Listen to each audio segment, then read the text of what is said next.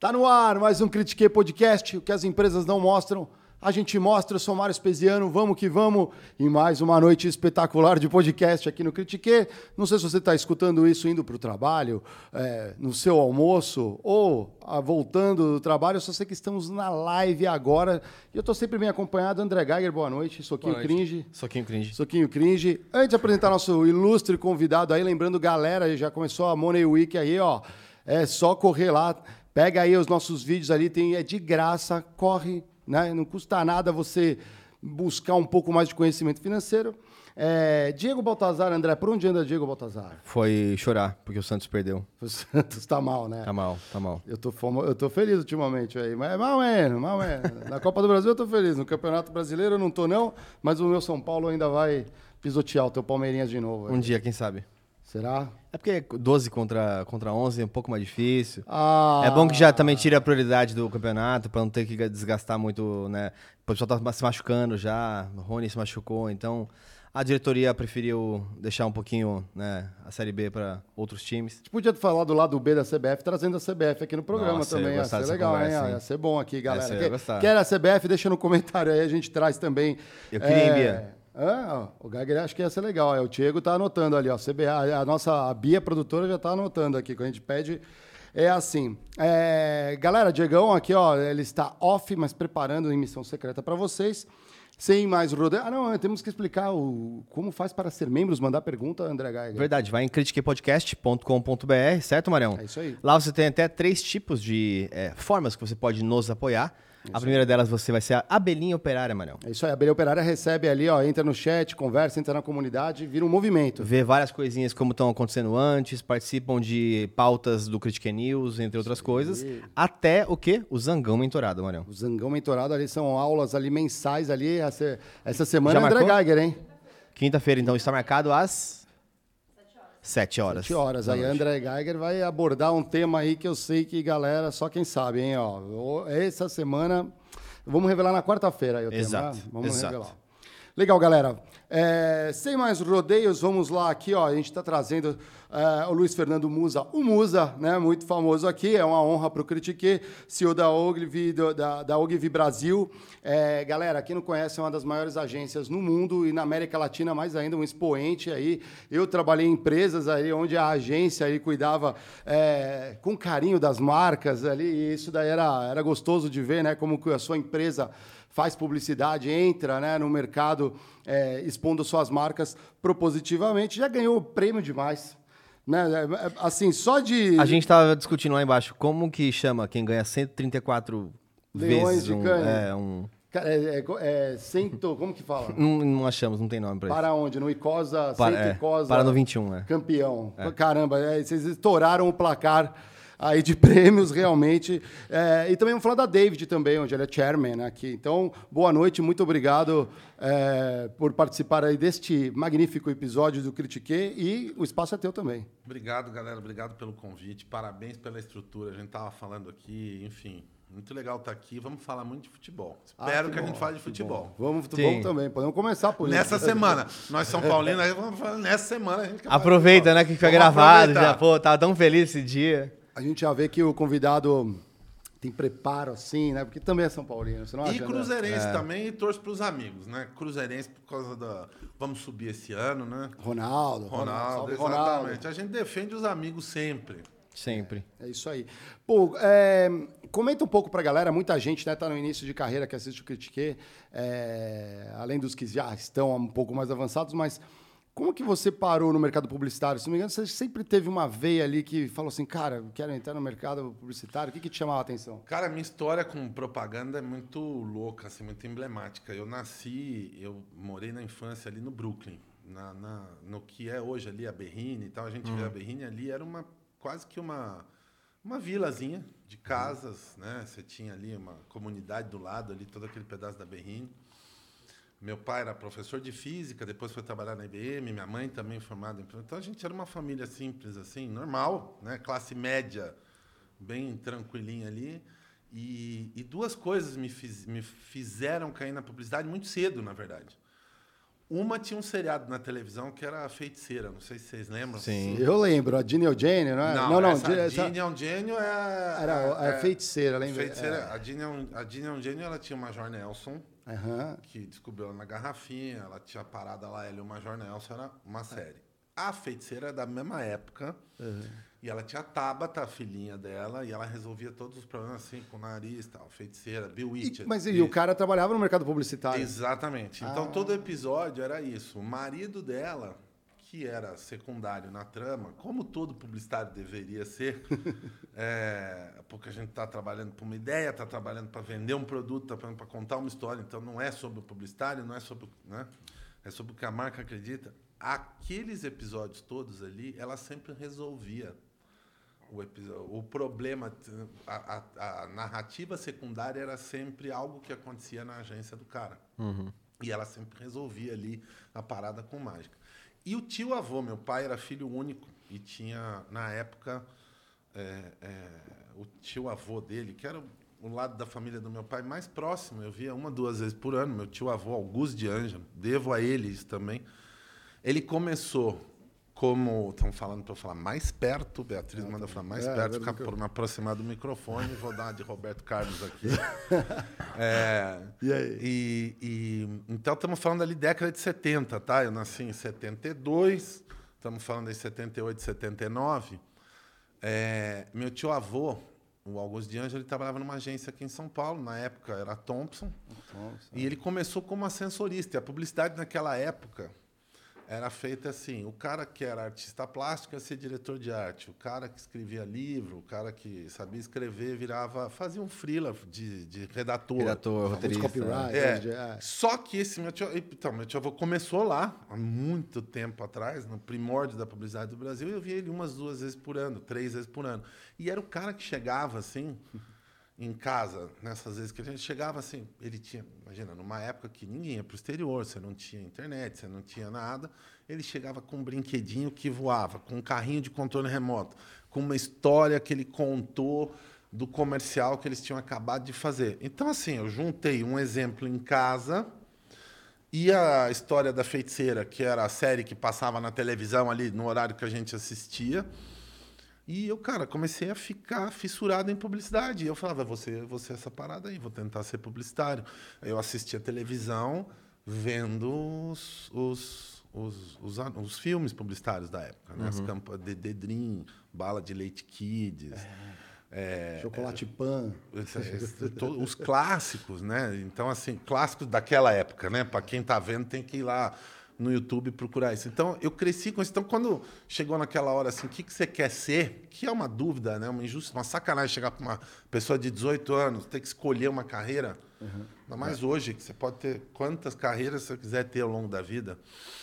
É, eu tinha muita certeza nisso. Então, eu queria muito isso. E aí eu prestei, entrei. Eu fui fazer administração na FEA, acabei entrando em administração na FEA e fiz SPM também. Legal. E, e só que eu comecei a trabalhar com 17 anos. Comecei, eu falei, pô, eu quero começar. Eu quero. Então, eu entrei na faculdade com 17 anos e já no primeiro ano, do primeiro semestre da faculdade, eu fui trabalhar numa agência já. É, é, fui fazer estágio, era para ser um estágio de um mês e nunca mais saí, cara. Então, eu, eu percebi que para continuar eu ia ter que ficar.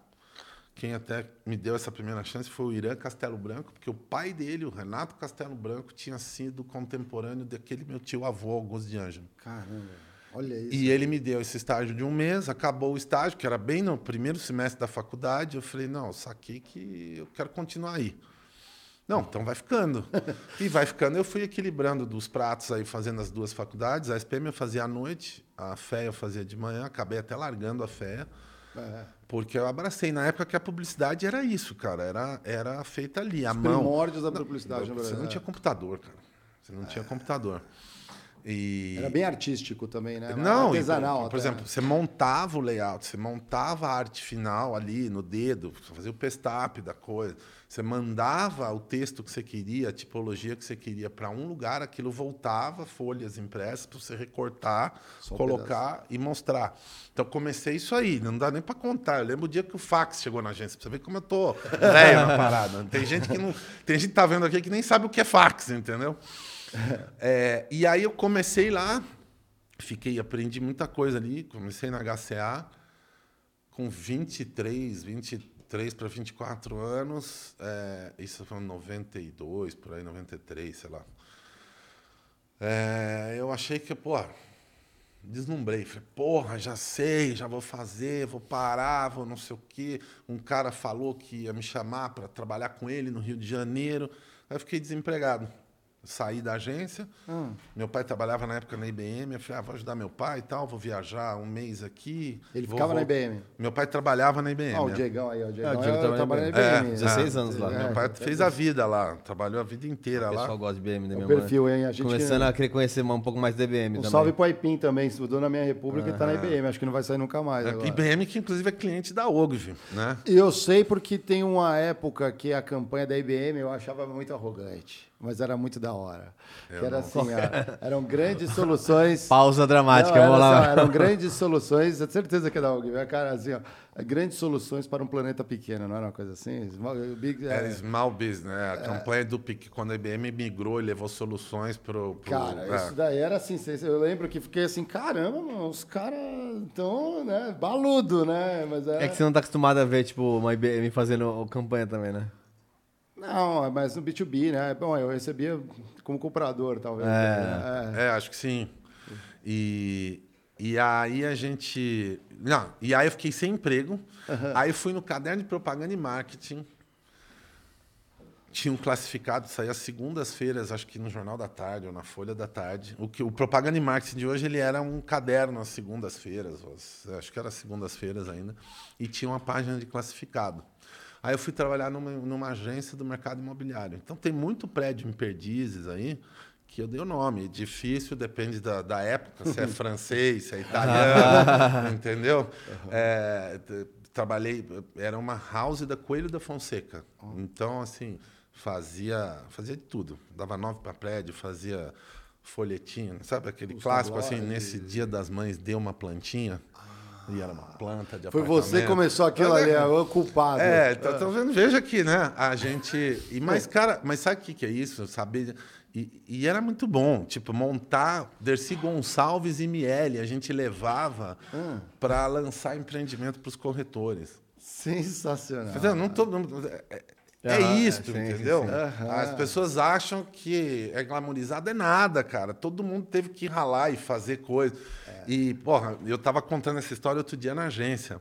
A gente, para chegar aqui, pega o Waze, vem tudo bonitinho. Tu lançava um prédio antigamente, você tinha que fazer o mapa. O que, que tinha naquela época? Você tinha o Guia de Ruas de São Paulo, que era uma parada que era editada uma vez por ano, uma vez a cada dois anos, sei lá. Se você se pautasse no mapa de ruas, às vezes a rua mudava de mão e o mapa estava a indicação errada. Ixi, Tinha um maluco, eu não vou lembrar o nome dele. que ele só ficava rodando. Era um ilustrador. Não, cara, você vê que a criatividade tá aí também. Ele pegou uma moto, ele era ilustrador, ele era o ilustrador que fazia todos os mapas dos empreendimentos imobiliários de São Paulo. Ele pegava a moto dele, batia toda a rua, todo o entorno, desenhava, anotava tudo. Cara, era um clássico do mercado imobiliário. Esse era o cara que fazia praticamente todos os mapas dos empreendimentos que eram lançados ali. Cara, são histórias que é- são bacanas. Então, é bom. Aí saí dessa agência e depois fui para uma agência japonesa que se chamava Sojei. Só tinha cliente japonês. Também achei no classificado. Falei, pô, preciso, preciso mexer um pouco, não vou ficar só nisso aqui do mercado imobiliário. Quero, quero trabalhar com propaganda e tal. Bacana fazer coisas assim. Achei de novo no classificado lá. O cara me contratou, só tinha basicamente. Era, só trabalhavam com clientes japoneses, era uma agência que ficava ali na Alameda Campinas. E trabalhava só para, sei lá, Nissin, Ajinomoto, Yamaha. E, e Cara, foi, foi um período muito louco, porque assim, fazia de tudo também, também fazia de tudo. Atendia o cliente, criava o texto, é, e Tinha que só, ter que, só que tinha muita matriz, cultura. é. Não tinha essa parada de matriz. Acho que a, agência era uma agência japonesa aqui, porque um dia o japonês visitou o Brasil, o dono da agência visitou o Brasil, gostou do país, falou: vou ter um escritório aqui. E trabalhava lá com os clientes japoneses. Eu fiquei quase dois anos ali. E tive que aprender muito da cultura, do, do- de como é que fazia negócio naquela época. Mas, de novo, era um selo. Né? Essa coisa de estereotipar. Eu, eu já vinha com estereótipo, mercado imobiliário, varejo. Aí depois eu fui botando outro selo, assim, ah, o cara que trabalha com as contas japonesas. Tinha uma parada assim. E aí eu falei, porra, Aí eu consegui uma entrevista, não vou dar nome aos bois aqui, nem nada, mas assim, eu consegui uma entrevista numa agência bacana com um cara que estava chegando. Falei, puta, vou dar certo agora. Vai, vai rolar. Cheguei lá, tinha uns 4, 5 anos de experiência. O cara me ligou, cara, quando o cara me ligou, olha, recebi uma informação, você pô, queria te entrevistar. Sabia que o cara estava chegando no Brasil. A agência era uma das agências na época super conhecidas tal. O cara me chama lá, o prazer, tudo bem? Opa, eu sou o Moza, tal. Na época, o Luiz, né? Sou o Luiz, tal, trabalho aqui na Sojei, já fiz isso, na Sabendo Imobiliária. Aí ele falou, ah, tô perdendo meu tempo aqui. E me descaralhou. Descaralhar é. uma palavra... Sim, né? É, Descarrilhou. Descarrilhou. Descarrilhou. Descarrilhou, É, é. descarrilhou. Pode falar, aqui É, no Critique pode e, tudo. e- É. e, assim, me, mas me humilhou mesmo. Pisou e falou assim, não, sabe o quê? Eu estou vendo aqui, você não trabalha em multinacional? Eu falei, não. Tu não trabalha em nenhuma agência grande? Não. Ele falou, então o que você está fazendo aqui? Eu falei, você que me chamou, cara. Eu, porra, tô exatamente aqui atrás de trabalhar num lugar bacana, tô correndo atrás aqui. Oportunidade, né? Aí ele falou, ah. Aí foi batendo, né? Aí ele, eu falei assim, pô, mas então me indica, você que veio de uma multinacional, tá chegando numa empresa aqui, que está começando e tal, me indica para alguém, você não pode me indicar? Ele falou, então, o tipo de gente que eu posso te indicar, eu nem tenho acesso. Para falar contigo é estagiário ou qualquer coisa assim. Tá de brincadeira. É. Aí eu falei, irmão, deixa eu te contar uma coisa aqui. Eu trabalho com a conta de moto Yamaha ali. E outro dia eu estava com os clientes japoneses da, do, da tua aqui. Sei que a campanha que tu fez aqui para tua marca aqui não funcionou por causa disso, disso, disso, disso. Então tu tá falando que eu tô fora do mercado, mas você não sabe o que acontece aqui dentro. Porque tô eu lá tomando uísque, fumando e comendo japonês ali no Do restaurante com os caras ali, a hora que eles se encontram, ouvindo o que está acontecendo. Então eu sei mais aqui, mas fica tranquilo. Você deve ser muito pior que eu, porque se eu sou essa merda toda e tu tá tendo que se fazer em cima de mim, você deve ser muito ruim. Isso aconteceu real. Aí eu vou chamar a segurança. Eu falei, mas que chamar a segurança, filho? Eu não vou te bater, eu vou embora só. E fui embora. Falei, pronto. Acabou minha vida, vou fazer outra coisa. É, é. E aí você tem que encarar. Morava com meus pais, tem que encarar pai. E aí, como é que foi a entrevista lá? Foi bem, filho? Foi, ele ia chamar o segurança, eu saí sozinho, pelo menos não apanhei nada. O que, que aconteceu? Foi nada, o cara me humilhou tal, não sei o quê. Nem realmente assim, é nessa hora que também você dá- toma uns tapas assim. Primeiro que assim, todo mundo passa por isso, e todo mundo vai passar por isso. Claro que abate, claro que você fica mal. Aí eu me lembro que aí dois, três dias depois cheguei na agência, na, nessa agência que eu trabalhava, na sua agência, falei, pô, preciso fazer alguma coisa, mano. Porque assim, eu quero tanto essa parada, eu tenho tanta certeza que eu quero fazer isso. E, e aí, assim, é, é, eu tenho um lado. É importante rezar, ter esse lado espiritual desenvolvido também, acreditar, ter fé, né? Ter fé é acreditar naquilo que você não vê.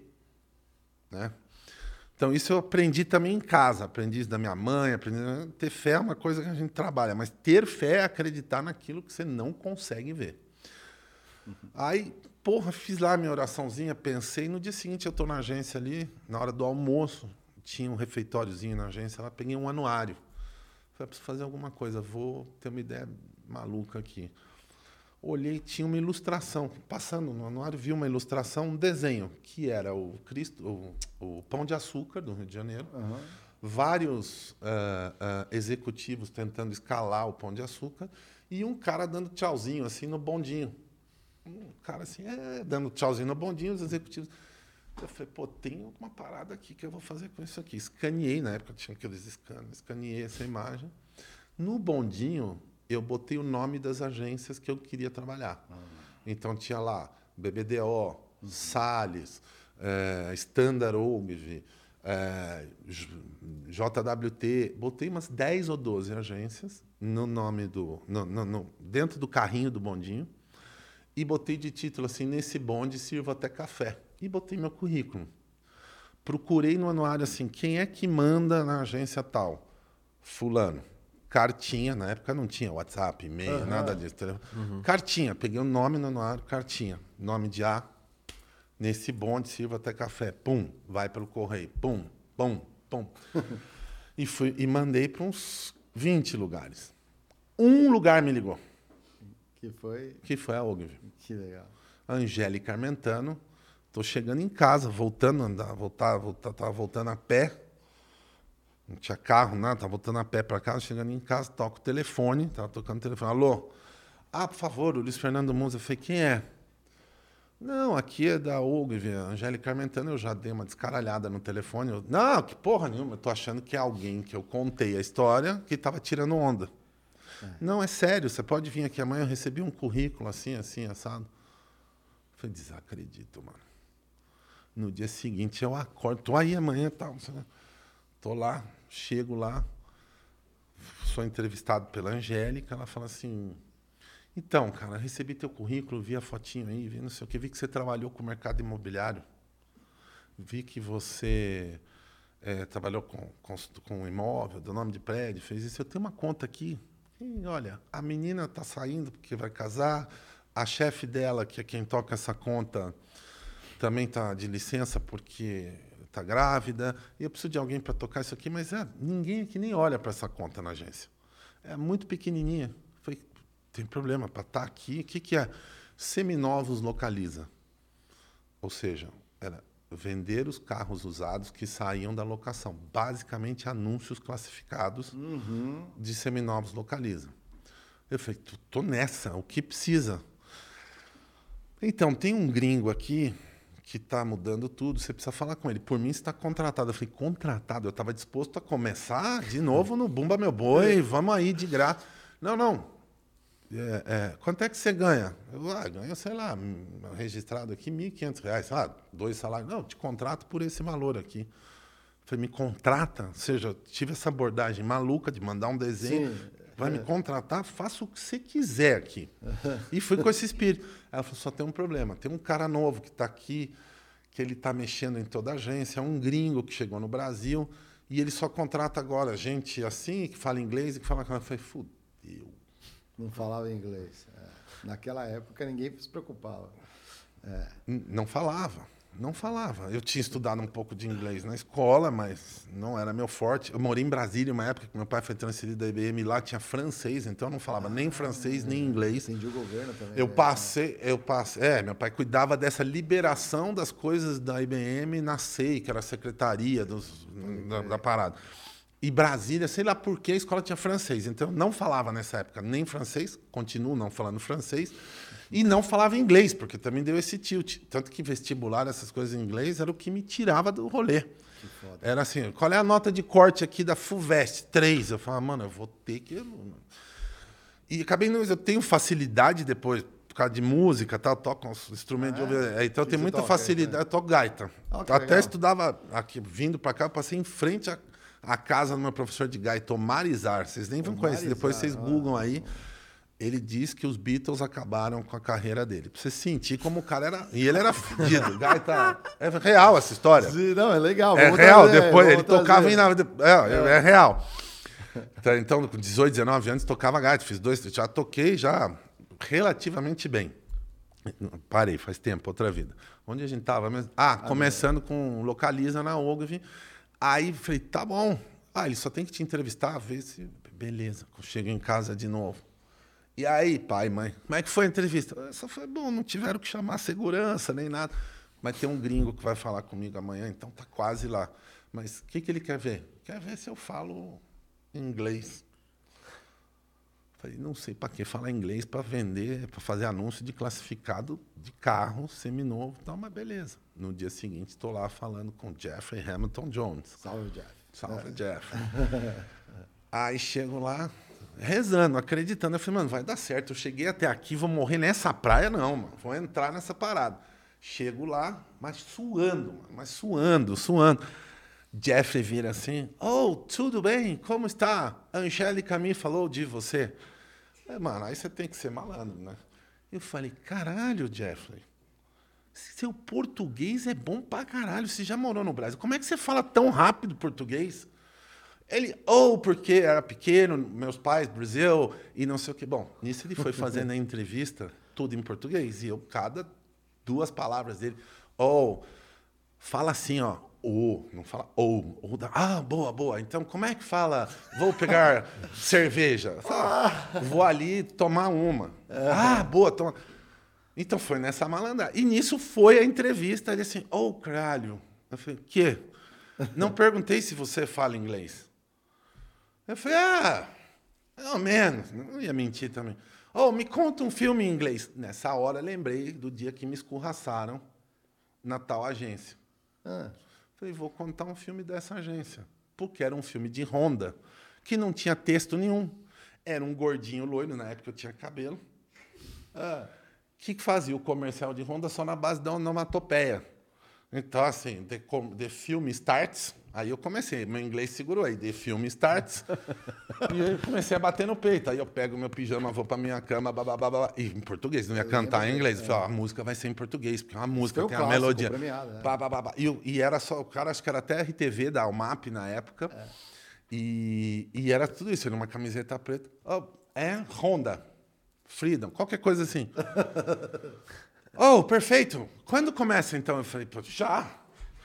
E no dia seguinte, com esse inglês onomatopeico, eu começo na Ogilvy. É. E trabalhei seis meses direto, seis, sete meses lá com, com Seminovos Localiza. Pô, fizemos um trabalho, fazia tudo. E aí toda a minha experiência em agências pequenas, em fazer o corre de ser redator, ser atendimento, ser isso e aquilo, me funcionou pra caramba, porque eu consegui transitar na Ogilvy numa conta que estava completamente fora do radar, entreguei o que tinha que fazer Aí fui resgatado ali por algumas pessoas que viram, porra, o que, que tá dando certo aqui? O cliente elogiando, tal, vendendo Kombi e Tempra, que era uma beleza, entendeu? Uhum. Fazendo anúncio de para vender Kombi, para vender Tempra, para vender Palio, era tudo quase todo o portfólio da Fiat ali na época da Localiza.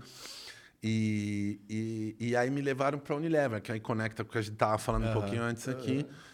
E fui, fui trabalhar com Vinólia e depois trabalhei com Vinólia. Pô, fiz muito comercial. Cara, o primeiro comercial, acho eu, da Gisele Bündchen, foi a gente que fez lá. Oh.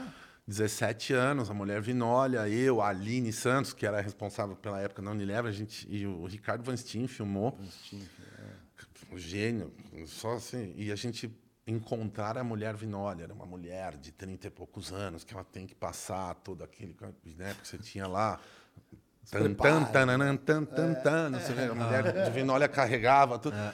E aí o Van Steen trouxe tal, uma menina que estava começando, que era a Gisele Bündchen. E aí a Aline e eu, vamos fazer com ela. Então foi um comercial que a gente fez, acho que, se não me engano, deve ter sido o primeiro comercial da Gisele nessa com 17 anos. E aprendi muito, devo muito a Unilever. Aí foi, cara. Eu praticamente trabalhei com todas as contas da agência e estou aí. Isso foi em 95, 96, nós estamos em 2021. E a David eu acabei lançando. É, isso que eu ia perguntar da David. É. Então, a David veio num momento onde eu queria ser, fazer do meu jeito as coisas.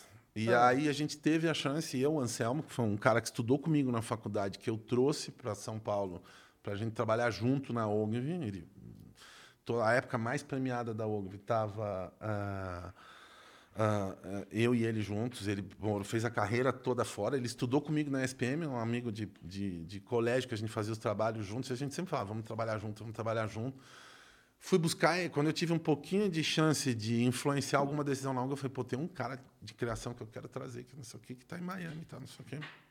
Ele veio. Aí a gente teve a chance, junto com um argentino que também trabalhava na Ogilvy, num dos festivais, num, numa, num dos festivais de Cannes que a gente estava, a gente estava num momento muito bom da Ogilvy Brasil, ganhando tudo. É. Ofereceram para a gente montar uma agência. Um grupo internacional, um gringo falou, dou a grana, faço, tal, não sei o quê. E, e a gente estava disposto a isso. Só que eu já tinha o quê? uns 10 anos de jogo, 12 anos. Mas é um 15. outro posicionamento, David. né? É, não, não, na verdade, assim, come, e aí, é, é, virou uma outra agência. Só que É. virou, virou e é uma outra agência, super criativa, mas que veio desse sonho. Eu falei, pô, antes da gente fazer com os caras, deixa eu ver se a galera aqui da DPP, para afinal de contas, eu tô- Claro. eles não querem fazer. Nunca tinham feito isso na história. Uma coisa eu vou lá e compro Sim. e o cara vem pro grupo. Outra coisa é três pessoas que trabalhavam com uma ideia tal. Ah, tá bom, temos que falar. Nisso o Sérgio Amado foi fundamental, que era o presidente da OGV nessa época, o Marcos Golfari, que era o cara da América Latina, e o Martin Sorrell, que era o presidente da APP. Tem três malucos aqui querendo montar um negócio assim, ou eles vão embora. Estão indo embora. Eu falei, não, tá tudo bem a gente ir embora. A gente já tem quem pague as nossas contas para montar um negócio assim. Tá bom, mas qual é a ideia? Aí tomamos um avião para Miami, eu e o Anselmo, eu fui no avião, falando, pô, é David o nome da agência, eu já tinha, essa, que é o primeiro nome do David Ogilvy, do fundador. E muito legal a história, porque assim, eu tive, eu conheci a mulher do David Ogilvy, a esposa dele, que está até hoje lá no castelo. Ele morou Sim, na. Inglaterra, É, é, é, na França. na França. é. E, e, e, e aí ela assim, ó, deu blessing. Eu falei, pô, vai, pode montar com o nome dele e tal. E a gente começa a David. São Paulo, Buenos Aires, pequenininha. Ganhei uma conta na época da Sony, que até cliente nosso, PlayStation, tá lá até hoje. Salve galera da Sony aí. É. E, e, e logo depois Burger King, Ah, sim. que é uma conta até, que está com a é. gente todo esse tempo. E aí, nesse, foi uma jornada. Aí, Anselmo e Gaston, que eram meus ex-sócios, saíram há 5, 6 anos, montaram outra parada. Eu continuei no grupo, arrumei um sócio espanhol, que é o Pancho, abri em Madrid, abri na Colômbia no meio da pandemia. Então, a gente tem Buenos Aires, São Paulo, Miami, estamos abrindo em Nova York agora. E Madrid, Madrid, Colômbia, é, Madrid, Colômbia, São Paulo. e aí toco a Ogve aqui no Brasil, o grupo, né? Então é isso, cara.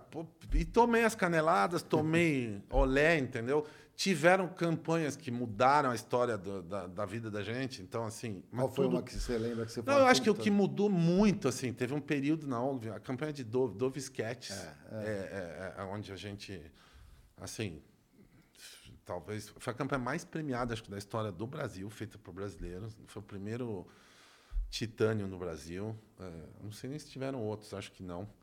E foi assim cara eu Anselmo a dupla o Hugo o Diego que hoje estão no QQA também cara assim toda uma galera que trabalhou essa ali a gente a gente todo mundo se deu muito bem. A gente teve a sorte de juntar muita gente boa, porque publicidade, eu acho que tem uma coisa que mudou muito da, daquela época que eu olhava a publicidade antes de entrar no mercado, porque hoje é muito parecido, a gente está falando com futebol. Cara, todo mundo tem papel, todo é, é um trabalho coletivo, não tem um indivíduo que Sim. não tem mais aquela figura do cara que faz chover, o rainmaker, aquela, não é isso. Você precisa ter o cara que bate o pênalti, você precisa ter as pessoas que decidem, mas você precisa ter fome, precisa ter uma galera que queira, que seja apaixonada por isso. Eu costumava brincar, pô, na faculdade, o que a gente faz é irrelevante, cara. Ninguém para. Ninguém para para ver a televisão, o anúncio, ninguém está na internet procurando lá o Bumper Ad. Ó, deixa eu ver que Bumper Ad vai pipocar aqui, entendeu? Não, que- não é isso, cara.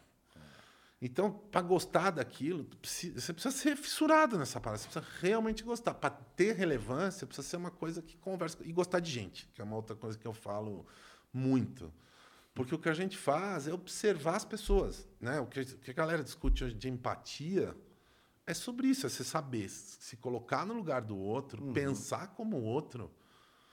E, caralho, quais são as sensações? O que, que eu quero contar aqui? Como Saber conecta, contar né? a história, como é que conecta, como é que.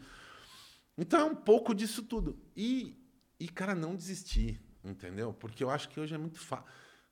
Não vou entrar em temas polêmicos aqui, Não, senão pode, vão me pode, vai, não, vai. não pode, bicho. Depois todo mundo é cancelado. Não, lá, cara. não tem. Aqui ninguém cancela, não. As Mas uma coisa que eu falo, sabe, a gente começou é falando de fé, falando de não sei o quê. Ah. Cara, pô, todo mundo toma tombo. É muito fácil chegar aqui e falar só, ah, marquei aquele gol, marquei aquele gol. Ah, mas tomou muito, ralou muito. Mas né? todo mundo toma tombo. E você não pode desencanar depois do tombo. Uhum. Entendeu? É muito fácil.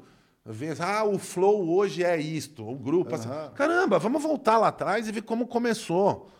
Os olés que tomam as dificuldades. Então, assim. Falando em tombo, hein, galera? Hum, É, né? O Geiger ele sabe bem. que é. belo tombo, hein? Então, Quem caiu aí? O que Não, o Flow, né? O Flow teve um belo tombo durante um segundo. Um, Ah, sim, um mas pá, momento. vamos lá, falando em cancelamentos e assim. É, é. mas assim, é, é exatamente de- isso, eu concordo exatamente com você.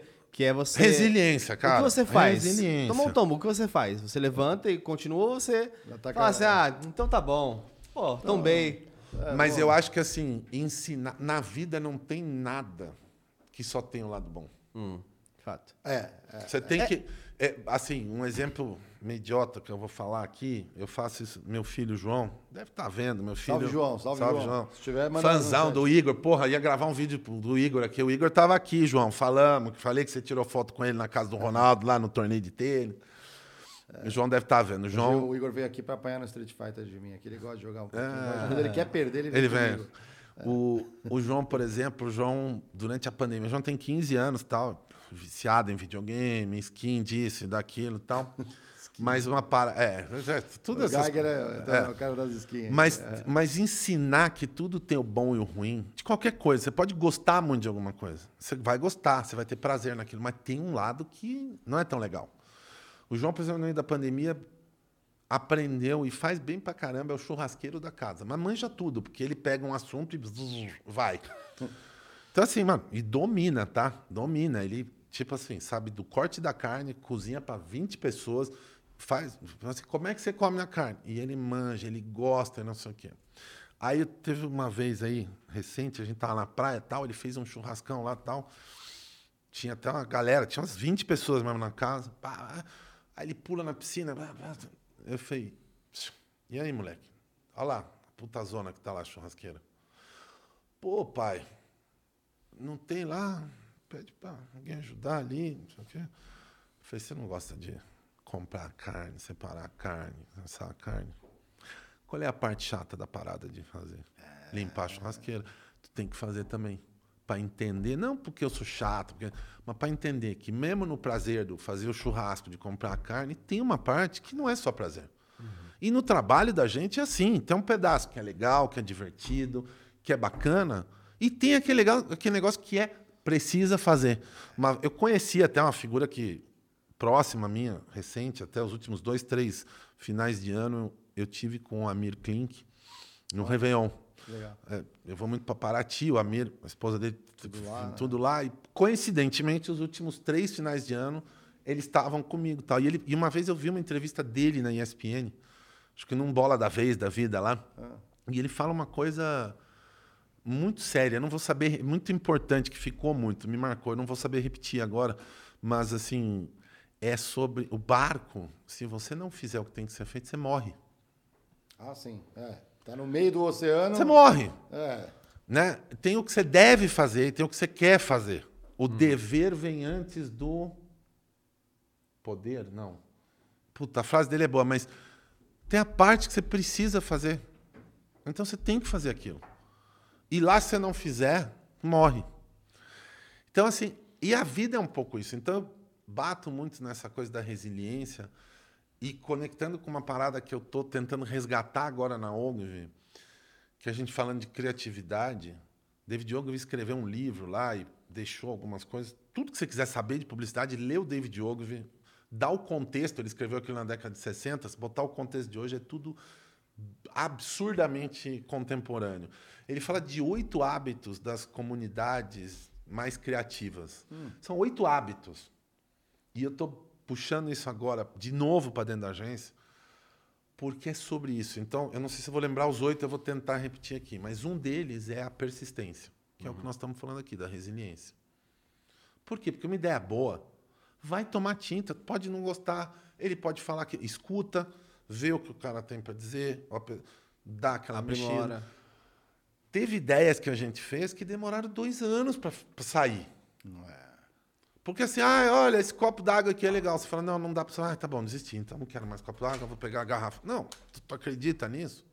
Per- resiliência e persistência é um hábito. Curiosidade é outro. Por quê? Porque a gente tá até falando um pouquinho aqui fora. Cara, a gente tá cada vez mais vivendo na bolha. Aqui, ó, João acabou de responder, pai, só para deixar claro que eu limpo, tá? Aí, ó, tá. Aê, sai, mas salve, porque, João. ó, é. Salve, João, né? E, e o segundo hábito é a curiosidade. Por que, que é tão difícil ser curioso hoje? Porque tu vive numa bolha. O algoritmo de tudo te traz a bolha, mais da bolha. É a caverna de Platão, né? É. E você acha que o mundo é aquela bolha. Então, outro dia eu estava falando, eu falei, cara, eu preciso de gente na agência que vocês sabem que a gente precisa ser a agulha para furar essas bolhas, cara. De novo, é sobre reconhecer as diferenças e entender a posição do outro. O que a gente mais fala e que a gente mais diz que o mundo está polarizado, que as pessoas. Claro, porque as pessoas só reconhecem as suas bolhas, elas não conseguem criar ponte entre as diferenças. É, e quando você fala em polarização, parece que a gente tá no meio e você tem E que... a curiosidade está na base disso aí, porque assim, eu, a gente tava falando assim, como é que a gente mostra lá, levar a galera do Flow para fazer uma apresentação lá na agência, para falar com todo mundo. Outro dia teve o Buiu, o pessoal do GR6 do funk, que, também, sabe? É, para sacudir. A bolha não é só a Zona Sul, Zona Oeste, a Vila Madalena, São Paulo. É, é mais do que isso, é outro estado. Então, assim, tá, a gente fala de diversidade, a gente fala de tudo isso, é importante. Mas esse background, esta saída de bolha, seja ela qual for a sua bolha, é fundamental para o que a gente faz. Não só para você pensar diferente, aceitar as diferenças e para criar coisas. Pra- porque criatividade nada é do que você juntar duas coisas que ninguém juntou, que já existem, e tirar uma outra coisa dali. A tal da combinatividade. É combinatividade, exatamente. uma co- e- e a- com um propósito, para fazer alguma Sim. coisa, que tenha um objetivo, que tenha clareza, é sobre contar uma história. Então, assim, eu, eu falei da persistência, falei da curiosidade. Não tem um falei- lance de intuição também? Tem, tem, tem, tem playfulness, playfulness que é comemorar. A gente comemora muito pouco, cara. É verdade, é. A gente comemora muito pouco as pequenas vitórias. Deveria. é. E para autoestima no dia a dia, você fala assim: não, eu só vou comemorar por quem ganhou. Não, cara, mas ganhou um negócio aqui, alguém fez, comemora. Então, o tal do playfulness. Ser um pouco mais solto é importante. O free spirit, que eu acho que também é uma outra coisa que é um pouco. Aham. A intuição é fundamental, é o quinto aqui. Idealismo. Me ajuda agora, eu cheguei no seis aqui. Intui... Diversão, intuição, liberdade de espírito, Ludicidade, ludicidade, candura, persistência. Ah, candura. Can- Candura, na verdade, aqui é transparência. É poder falar da real. Que É, é, a franqueza, que, é. que, que é a franquia, que é super importante isso. E hoje em dia é tão difícil essa parada. É. Porque assim, tudo bem você não gostar. Tudo bem você me dizer alguma coisa que eu acho isso e você acha aquilo. E as pessoas têm medo. A- a- E, e para o nosso trabalho é fundamental. Cara, a melhor coisa é chegar num cliente que fala assim: achei isso ruim por causa disso, disso, disso e disso. Estou pensando assim.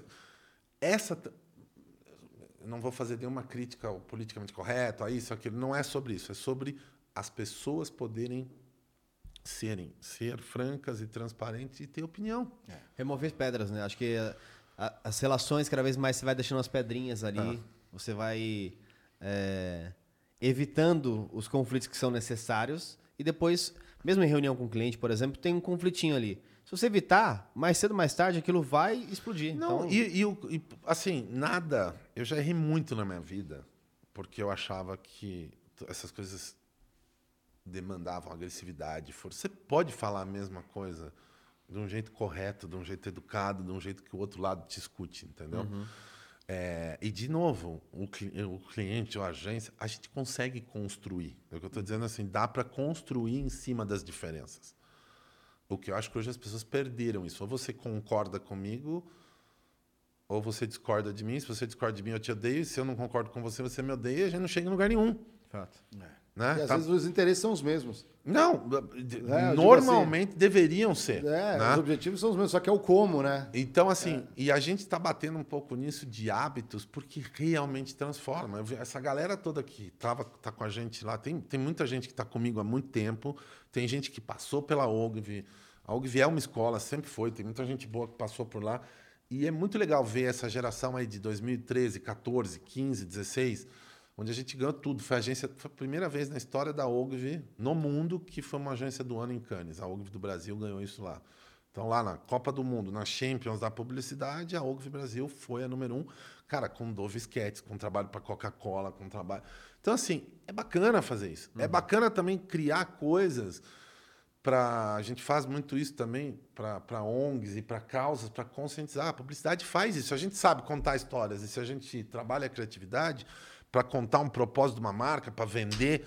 Se não tem um propósito e não tem um problema para ser resolvido, é outra coisa, é arte. Eu não estou falando da expressão do artista. O cara vai lá para a Bienal, vai fazer outra coisa. O que a gente faz é igual o marceneiro que fez essa mesa aqui. Tem uma razão de ser, tem um propósito e é a serviço de alguma coisa, para contar alguma coisa. Então, assim, acho que a gente tem que ter um pouco essa noção também, que a publicidade não pode ter esse glamour ou essa. Como publicitário para falar de publicidade. Eu vou vir aqui falar de publicidade, que é o que eu vivo. Teve uma época que o Brasil, principalmente aqui no Brasil, tem muito isso. Tem um publicitário falando de todas as coisas, tem opinião sobre tudo. Ah, sim, é. E, e nessa fase de podcasts e afins, todo mundo tem opinião. Eu costumo falar assim, eu tenho opinião do que eu faço e o que eu vivo, que é publicidade. Uhum. O resto eu posso ter a sensação de eu não vivo aquele negócio. Eu posso ter opinião sobre como é ter filho, criar filho, porque tenho três: Maria, João e Clara. Então, assim, é, é, é, eu vivo aquilo, eu tô dentro daquilo. Daí eu posso emitir uma opinião. Agora, o resto eu tenho sensações, porque a pessoa, eu, eu li tal coisa, ouvi dizer tal coisa.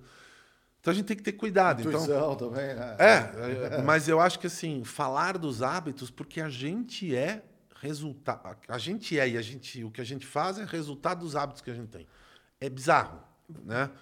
Então, sei lá, falei pra caralho. Não, né? é legal. Puta é, é, que bota pa- aula aqui. Eu, eu tenho dúvidas, eu tenho Eu dúvidas. falei pra caralho. Ah. Vo- Você, você hoje tem uma visão completa, né? Podemos dizer assim, do, do ecossistema, eh, das marcas, eh, da, de como a, a publicidade, inclu- inclusive, evolui também no mundo. Pautas de diversidade. Você tem uma, uma visão super completa. Imagina que a versão de você, quando você começou aquele negócio lá naquele café, era outra. Total. É, óbvio que mudou muito o mercado também. Então tem mudanças em questão de mercado. Mas o que, que você não enxergava lá atrás, que hoje você enxerga, e foi uma, algo que abriu portas para você? Tipo, assim, cara, isso é possível.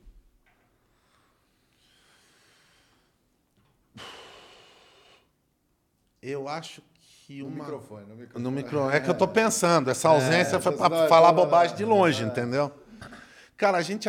Eu acho que a primeira coisa é, é ter a humildade de falar. Eu mudei pra caralho nesse tempo todo.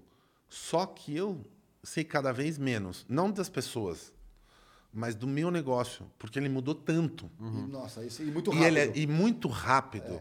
Que qualquer um que tentar, desculpa o português, cagar uma regra, tá desmentindo amanhã. Então, assim, a gente precisa experimentar. Errar em pequena escala e acertar em cheio. Mas errar com dano pequeno. Então, uma das coisas é assim, eu comecei a trabalhar num cenário, acho que onde tudo era, ó, tal coisa é assim. Eu pegava, ouvia e falava, pô, tal coisa é assim mesmo. Tal coisa é assim, tal coisa é assado. As coisas eram muito mais formatadas. Você lia um livro de marketing ou de. Sim. O, o público é assim, você fala para essa pessoa as- as coisas. E hoje, hoje, não só a tecnologia está dando Cultura, spin-off em tudo. tudo, mas as bolhas não existiam. Se existia uma sociedade muito mais parada e imóvel, muito mais preconceituosa. A publicidade era feita pela elite de algum elite branca, enfim, você tinha lá. é, é, eu tive que furar uma bolha. A minha bolha é porque tudo bem, eu fiz uma faculdade bacana, mas eu não estava na rodinha das 10, 12 maiores agências. Você não tinha área de RH, você não tinha como furar a bolha. Eu furei lá com o, o e currículo. coragem, né? É. E hoje, claro, hoje as agências têm pautas de diversidade, de inclusão, o poder de pessoas de outros estados, de outros países. Eu acho que uma das coisas que é mais transformadora e talvez mais difícil, primeiro assim, eh, a gente fala ah, publicidade brasileira, isso, isso. Eu acho que o brasileiro tem um- uma sorte por um lado e um azar por outro. Que assim, eu, minha família toda é de Limeira, então se eu saio de Limeira e chego em São Paulo, é de Araras, ali do lado. Ah, então, Araras é a cidadezinha satélite ali de Limeira. Ah. Mas o, o, o, o ponto é, o Brasil é tão grande que às vezes você ir bem no Brasil te basta. Né? Em várias áreas, fala, não, o Brasil. Por quê? Porque o cara sai de Arara, sai de Limeira. Pô, tô em São Paulo. Já é um puta passo. Caralho, tô em São Paulo, pagando minhas contas tal, não sei o quê. Cara, mas o mundo é tão maior do que isso. E se aprende tanto. Então, assim, pô, o argentino, a publicidade argentina, como é que um argentino conta um filme publicitário? Como eles são bons de, de, de roteiro. Nossa, os argentinos pagam pau. É, Mas isso, assim, não é no cinema só. É porque a indústria do cinema começou de um jeito, os caras são criados ali. Mas você pega um argentino falando, contando um roteiro. um criativo, argentino. É. É muito bacana. A direção de arte brasileira, a direção de arte na Alemanha, na Noruega, tiveram caras que a gente faz muito intercâmbio. Eu vi esse ano em Cannes, por exemplo, muitos indianos, as melhores ideias que eu vi vieram da Índia. Interessante. Então, assim, quando a gente fala isso, é, é, e assim, não é só de Estado, que é legal ter a pessoa que vem de estados diferentes do Brasil, é dessa miscelânea do mundo e dessas histórias diferentes. E, cara, e linguagem, entendeu? Você não tem mais uma linguagem. Não existe. A gente, a gente fala sempre, aprendi isso mais ou menos recente, mas não tem bom senso, né? Não existe o bom senso. Cada um tem o seu bom senso. Né? Não, não existe bom senso. O bom senso existia, talvez, quando existia uma sociedade que definia o certo é isto aqui. Esse é o bom. Este é o esse bom, mal, é. este é o errado. Então, assim, frequentar essas diferenças, entender, olhar e ver o que motiva pessoas diferentes, os desafios e tal, eu acho que é um molho, um caldo que a gente não tem que parar só aqui no Brasil. Ela f- vai muito além. Entendeu? Concordo. Eu me lembro que, pô, a gente acertou. E, e tem ideias que acertam, assim, num DNA meio que humano, né? Por exemplo, essa campanha de Dove, onde a gente mostrava. As mulheres se descreviam para um sketch guy da polícia e elas se descreviam muito mais é, cheias de defeitos quando você descrevia ela para o mesmo sketch Ah, muito guy. É, é, era uma ideia que a gente falou, como é que será que isso vai funcionar com a mulher muçulmana, com outras culturas? Cara, mas é uma bomba atômica. Pegou todas. Foi campanha global, né? Foi, pegou, to- assim, funcionou para todo. Então tem coisas que você pega, eu tenho uma teoria que você pega ali um DNA humano, independente se você, Spielberg tem um pouco isso, né? Ele escreve ali do cemitério que foi construída a casinha ali, o menino que recebeu o, o alienígena e aquilo assim, fala, fala com o muçulmano, com então assim, tem pessoas que têm esse dom de acessar um lugar aí da- da- da- do ser humano. Não acho que a gente tem que ter essa pretensão, mas eu acho que uma das coisas que eu mais vejo hoje, por conta de toda essa trajetória, pô, a nossa operação na Colômbia, como é diferente a galera da Espanha. Tem brasileiro lá, tem brasileiro em Miami, tem brasileiro em Nova York, mas vem muito desta diversidade e desta vontade de cruzar coisas. E eventualmente eu falo, porra, não sei. Então, assim, talvez depois de 25 anos de Ogilvy, 10 anos da David já com seis escritórios, a parada andando, eu ainda consigo tentar não falar tal coisa é assim.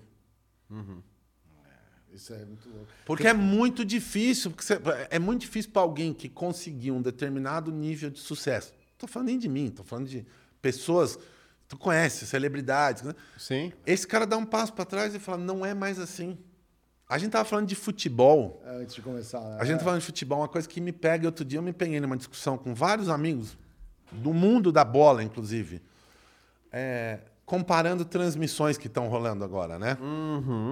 A transmissão formal do futebol, com o narrador e com o comentarista. Alguns narradores são até meus amigos, conheço eles e tal. Sim. E a transmissão que algumas plataformas estão fazendo. Bom, Pode ser o Casimiro, pode ser o Thiago lá na, na Amazon, pode ser o Thiago e o Casimiro. E a- Cara, é impressionante como as pessoas falam: não, mas eu não gosto. Porque. eu-" Você nem sabe ainda, você se acostumou a ver de um jeito. É. E tudo bem você gostar daquele jeito. Sim. Só não vem dizer que o outro jeito que é legal. Não é legal. Porque meu filho, cara, aprendeu futebol no FIFA, ele não aprendeu futebol na Globo. Sim. E eu acho que é essa visão que uma marca tem que ter. Você entendeu? Você- tá bom, tem gente que vai gostar do futebol narrado assim, ah, estilo Kleber, Galvão, Luciano do Vale, Silvio Luiz, eh, Everaldo. Pô, tem cara bom fazendo isso. Mas é bom o Casimiro. É bom o futebol comentado que o Thiago faz também. Só é diferente. E a gente tem muita resistência com o novo. é- é o apego que as- algumas pessoas têm. Imagina o cara não conseguiu mudar do rádio pra TV também, futebol. E todo então- mundo pensa, ah, isso aí não vai pra frente, vai acabar. Tudo que alguém decretou que ia acabar, É, não sei se foi assim, né? Então acho que a gente tem que ter cuidado. Então é isto, assim, por mais que você saiba, pô, eu acho que talvez se eu tenho algumas coisas que eu posso falar, pô, eu melhorei muito nisso e aqui talvez eu me defenda mais do que o resto e eu posso me defender, é em olhar uma pessoa, entender a pessoa. Porque eu tenho mais tempo fazendo isso. Agora, do trabalho em si, cara, tá mudando. Eu estava aqui discutindo com o Tiago, Tiago, é, né? Que não é nem Diego, nem Tiago. é. Diego. É o Tiago. Dos canais de vocês aqui, como é que a gente consegue usar a plataforma para desenvolver um conteúdo específico? Como é que a televisão hoje também está virando de performance? Como é que eu consigo levar. E o rádio, qual é o papel novo? Porque o rádio agora tem imagem, não tem, tem isso, tem aquilo, e como é que consome a internet? E, cara, e eu, eu brinco um pouco, porque assim, eu tenho um pouco. Eu vejo muito outro. Então eu vejo como meus filhos vêm, consomem e-mails, a relação que eles têm com algumas marcas. A gente tem que ter a humildade de falar que o mundo está muito ac- acelerado e as coisas estão mudando. Né? Então, assim, eu acho que entender de gente é fundamental. E isso você aprende fazendo terapia, desenvolvendo o lado espiritual, observando as pessoas, respeitando as diferenças. Agora, sobre o trampo, a maior parte das coisas mudaram. Eu queria fazer um, um paralelo do futebol. Bora. É, porque tem uma, uma questão que a gente debate muito, todo mundo debate, né? Das épocas. É, e aí. Acho que foi você, né, Mário, que tá falando da, da, da parte física Mudou? versus Sim, talento? Na época do Pelé, né? Isso. Eu, como eu classifico futebol humildemente, conheço o, como fã e como pessoa que sou curioso. Um então interessado, já, um interessado. é. Já fui olhar todos os gols do Pelé, todos os gols do Messi, todos, já fui ver Total. todas as coisas.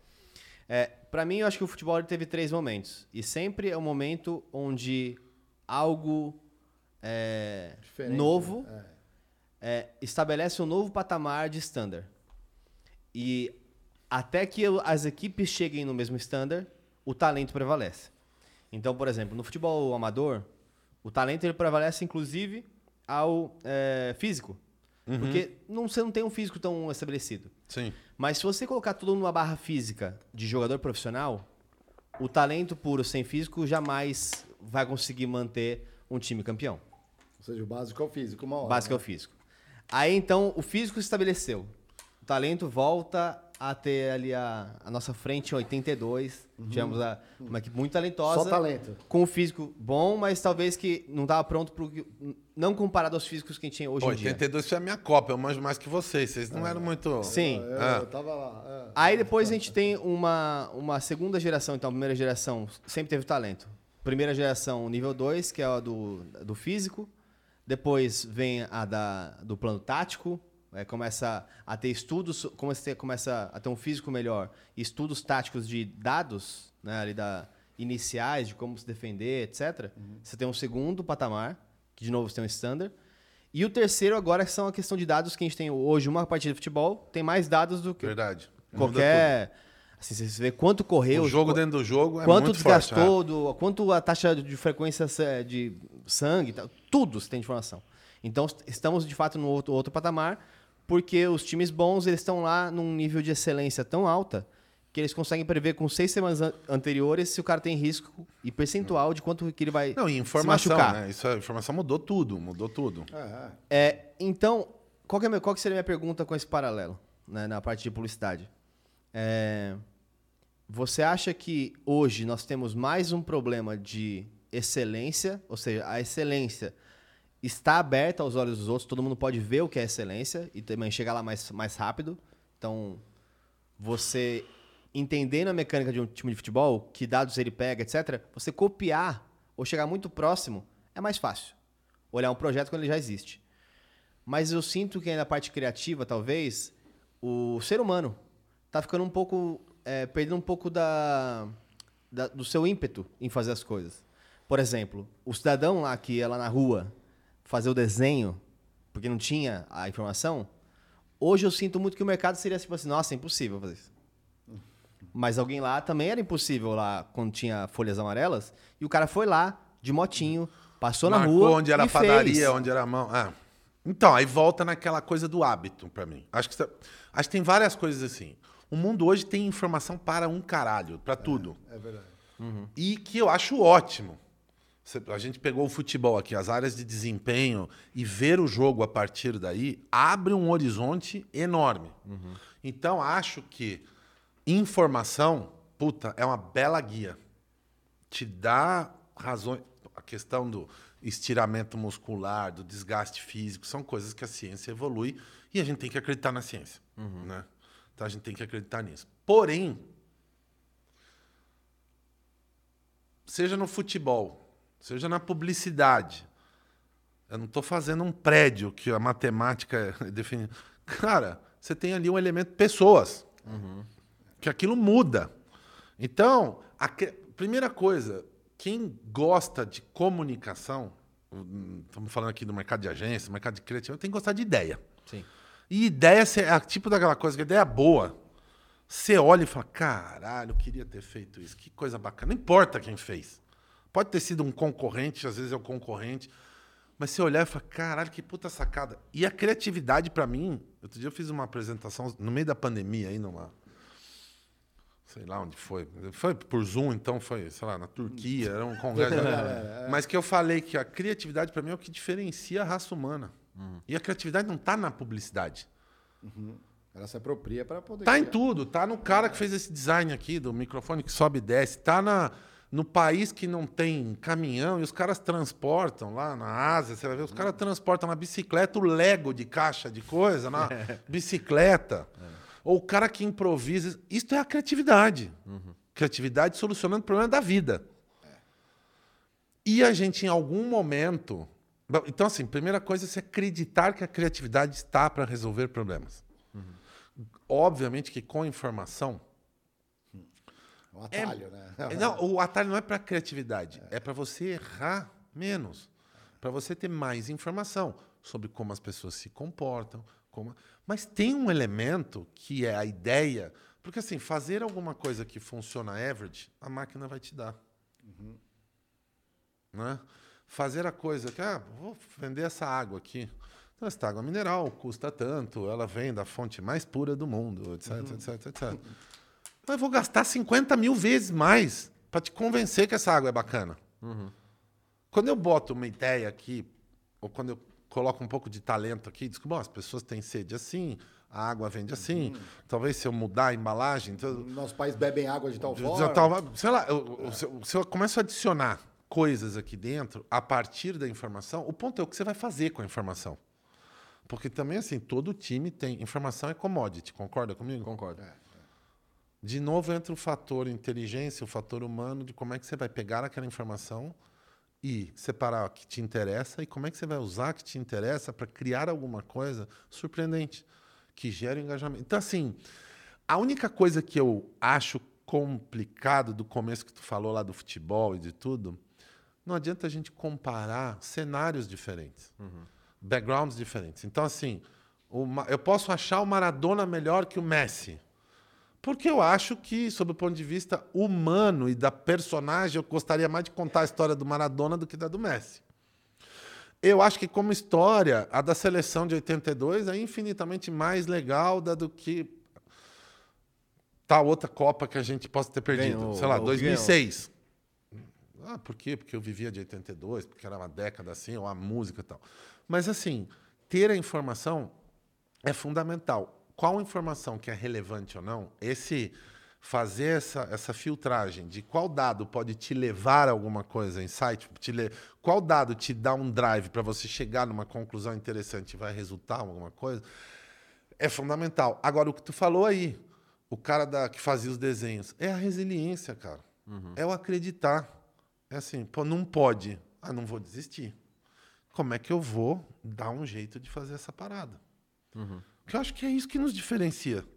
Se eu botar uma porta aqui na frente, talvez, de um determinado animal, no caso aqui, um cachorro, um gato, talvez ele vai olhar, vai tentar, vai não sei o quê.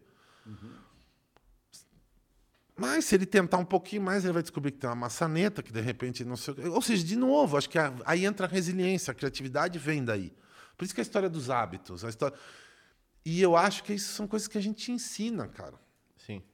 Né? Então, o ponto, e aí eu já estou fazendo uma piração, Não, tá- é que é uma geração hoje, e o mundo ele está muito mais fácil. Então, eu vou dar um outro exemplo. Caramba. ah. Tudo é feito para você ter tudo na hora. Eu quero ir aqui, eu vou aqui ter o telefone. Pá. Quero aqui, peço minha comida. Quero aqui. pá. Tudo é instantâneo. Turbo, turbo, turbo. Tudo é modo turbo.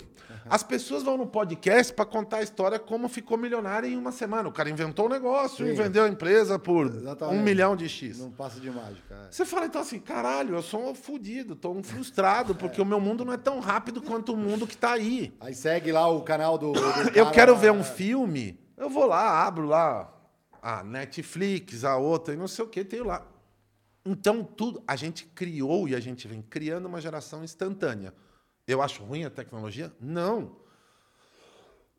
Só como é que a gente ensina essa geração que o mundo não é instantâneo? Que o João, para assar uma costela, ele tempera na noite anterior, ele deixa lá marinando para no dia. Então você tem que es- estimular as pessoas a terem atividades onde o tempo ele é um fator do sucesso. A recompensa não é instantânea, né? A recompensa não é instantânea. Apesar de 90% das nossas necessidades hoje do mundo, elas virem de forma instantânea. Eu clico um botão, falo com a empresa que eu quero reclamar. Eu clico um botão, eu compro, sei lá, o alface, a bolsa, etc. Então, isto é legal. O que a gente tem que olhar do lado de cá é o que, que isto traz para que a gente possa trabalhar nas pessoas que uma carreira não é instantânea que a vida não é instantânea. né? Então tem uma mudança de tempo. Outra coisa que a gente tem que ensinar a molecada a fazer ou a galera, é decidir, cara. Nossa, fato. Tomar decisão. Se você olhar, o que mais as pessoas estão sabendo fazer é navegar entre opções. Por quê? Porque é um mundo que tem tanta opção É, fica. que você fica ali babando meia hora. Agora, a gente vem de um momento onde você chegava assim, ó, tu quer bife ou tal coisa? É, bife é tal coisa, mais binário. Você tinha menos opções no mundo para tudo. Hoje, dependendo de onde você está e do que você está falando, você tem tanta opção. Então, qual é o. É ruim ter opção? É ruim ter opção? Não. Mas se você tem tanta opção, começa a ensinar as pessoas quais são os critérios que elas vão ter para fazer as escolhas. Porque elas vão ter muito mais escolhas. E a gente vem de gerações. Qualquer um que tem mais de 30, 30 e poucos anos vem de gerações com menos escolhas. Ah, Então eu ia lá, comprava, entrava numa loja de disco, o que tinha era o disco, ou de CD, era o CD, ou de fita cassete, coisas que as pessoas nem sabem o que são. Meia dúzia de canal na TV. Tipo é. foto, tu tirava uma foto, você ia descobrir dali uma semana se a foto saiu ou não. Hoje você tira 50, deleta, bota o filtro. É legal. Mas você tem que também, então, assim, à luz da tecnologia e de você jogar 5 mil escolhas para uma pessoa escolher a série, como é que você ajuda essa pessoa a tomar decisão?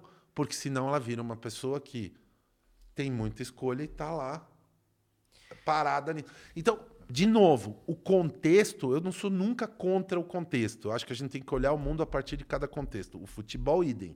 Ah, tá. E a gente tem uma outra coisa. O cérebro da gente tenta ah, adoçar o passado, né? Romantizar o passado. Sim, sim, sim. Graças a Deus, porque se você tiver, se as tuas memórias fossem Ruim. absolutamente literais só, tava todo mundo fudido, Tá, né? fudido, né? Aquela prova de matemática que te fodeu na oitava série, tava aqui hoje te martelando, entendeu? E tu não lembra da prova de matemática, de química, que tu falou, caralho, eu vou tomar pau esse ano por causa disso. Pô, a gente tem uma memória, a nossa memória também é seletiva e o passado sempre é mais doce. Então eu acho que a gente também dá uma gourmetizada geral no passado, porque ele tem essa. essa é, é- é como o nosso cérebro funciona pra gente estar vivo, eu acho. Acho, tá? De novo, não é opinião, é puro achismo. Depois vocês trazem alguém aqui para que entenda o riscado. E, e é interessante, né? Porque é, eu acho que muito de, do- de como a gente tem como. O que a gente tem, tem como socie- sociedade hoje nasceu de como as crianças foram, foram criadas. Total. Né? Total. Então, acho que uma parte da, por exemplo, de a Globo perder relevância, eu acho que não é.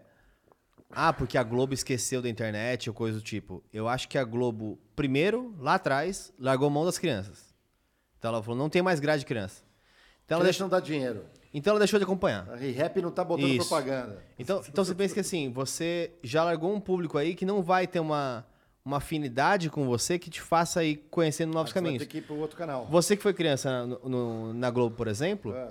por mais que você não consuma ainda hoje, você sabia o que era o Fantástico, você sabia o que era o Jornal Nacional. Sim. Sabe todos as, a, Você a perdeu grade. LTV ali no. Quem não, não teve esse, esse sistema é, criado dentro da, de si durante a sua infância, hoje não tem nenhum apelo É o- em relação a isso. o analo- analogamente ao Guaraná caçulinha na altura dos olhos da criança na gôndola, com o Guaraná lá em cima, é isso que você tá falando. E, e- e isso que eu acho interessante, porque, de um lado, então, você tem cada vez mais as crianças é, tomando menos decisões, inclusive, não estou falando as bem, bem educadas, tá? Não nem entrando nesses julgamentos. Mas, por exemplo, o, o sistema que oferece às crianças aplicativos, etc., o próximo vídeo vem automático. Cada vez mais vem automático, ele te Isso. recomenda uma coisa. Então, você É. nem escolhe mais você ver. Isso. Os adultos estão lá é, com muitas Também vezes não tendo, tão escolhendo. Não estão Bomba alguma escolhendo. coisa ali. Ou então ficam lá navegando. A criança vai, põe um e nem quer escolher mesmo, já assiste outro, outro negócio. Eu fico pensando o que, que isso pode gerar justamente nesses novos adultos que vão vir nas próximas Não gerações. sei, então, mas Porque a gente tem um mix disso com aquele mix do a competição é algo ruim. Como algumas frentes fora do Brasil, mais do que no Brasil, inclusive, você faz campeonatos que não tem premiação. Premiação, todo mundo ganha o troféu. não, não consigo entender essa parada, mano. Então, Vamos cancelar a gente aqui. Não, não, não. Eu tô falando. Por isso, Vão ó, cancelar ó, a gente aqui, mas é bizarro. Mas olha a forma como Sabe o que, que eu acho? Então, que- eu vou, Importante, falar, eu vou é, contar uma história minha. é. Eu vou contar uma história minha para não, pra não, pra não, pra não dar cancelamento, que é exatamente sobre isso. Uma das coisas que mais te educa, na minha opinião, é o esporte. Aham. Não importa o esporte. No esporte você aprende a perder. Tu vai lá, joga bola e toma um toco e perdeu o jogo de 4 a 0 No basquete, você, você perde no esporte. Sim. Você pode treinar duro, você pode treinar menos, você pode... mas você ganha ou perde. É objetivo. No final, é, não tem como. Não tô nem falando de esporte de competição, tô- eu tô falando do esporte. Na escola, é para mim o, é, o esporte é parte da educação, porque o esporte te ensina desafios. Às vezes tu tem um desafio assim, cara, eu, por exemplo, eu fui federado em vôlei, em basquete, mas eu gostava muito de jogar futebol. Chegou uma hora que eu falei, não vai jogar futebol, filho. Tu é gordo, tu já era, mas tudo bem, eu tinha talento, eu, eu nadei uma época, mas para futebol, para jogar na linha, sou canhoto e o caralho. Chegou uma hora que eu passei de 1,80 e pouco, eu já não já vi, já virei mais Peter Crouch ou zagueiro. Então, Peter Crouch, e é. alguém tem que falar, caralho, não dá, mano. Aí lá fui eu pro vôlei, treinei um pouquinho. A hora que entrou no físico, eu abandonei. A hora que né, larguei Cai mão. no chão, dá peixinho. No- na, na natação, segurei até os 15, 16 anos, depois porque eu queria publicidade. Mas o esporte te ensina as suas limitações, te ensina a encontrar o teu melhor. Contando uma história, uns três, uns quatro anos atrás, João de novo, para ficar nele hoje. Toma, João. Que tá, tá, toma, Toma João. aí. Pô, rapaz, tô handball na escola. Porra, legal, vou levar ele pra porra do handball, sábado. Handball, vai lá, filho, faz assim, assim né? Faz assado, pá, não sei o quê. Três passos, hein? É, Tem dificuldade, sou do basquete, três passos é uma coisa... é, muito então, é difícil, handball, pá, bate aqui, usa o corpo, aproveita que é grande, bate aqui, faz o Selvagem, pivô ali, né? pá, É pá, legal, pai, não sei o quê. Tá lá rolando um jogo de um, um jogo de outro, pega a filha do lado, vai comprar um sanduíche, não sei o quê. E aí, quanto foi o jogo?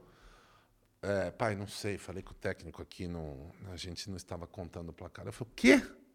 Caralho, mano. pra que, que serve essa porra, então? Eu saí sábado de casa, te levei pra jogar, tu veio suar pra não saber quanto acabou a parada?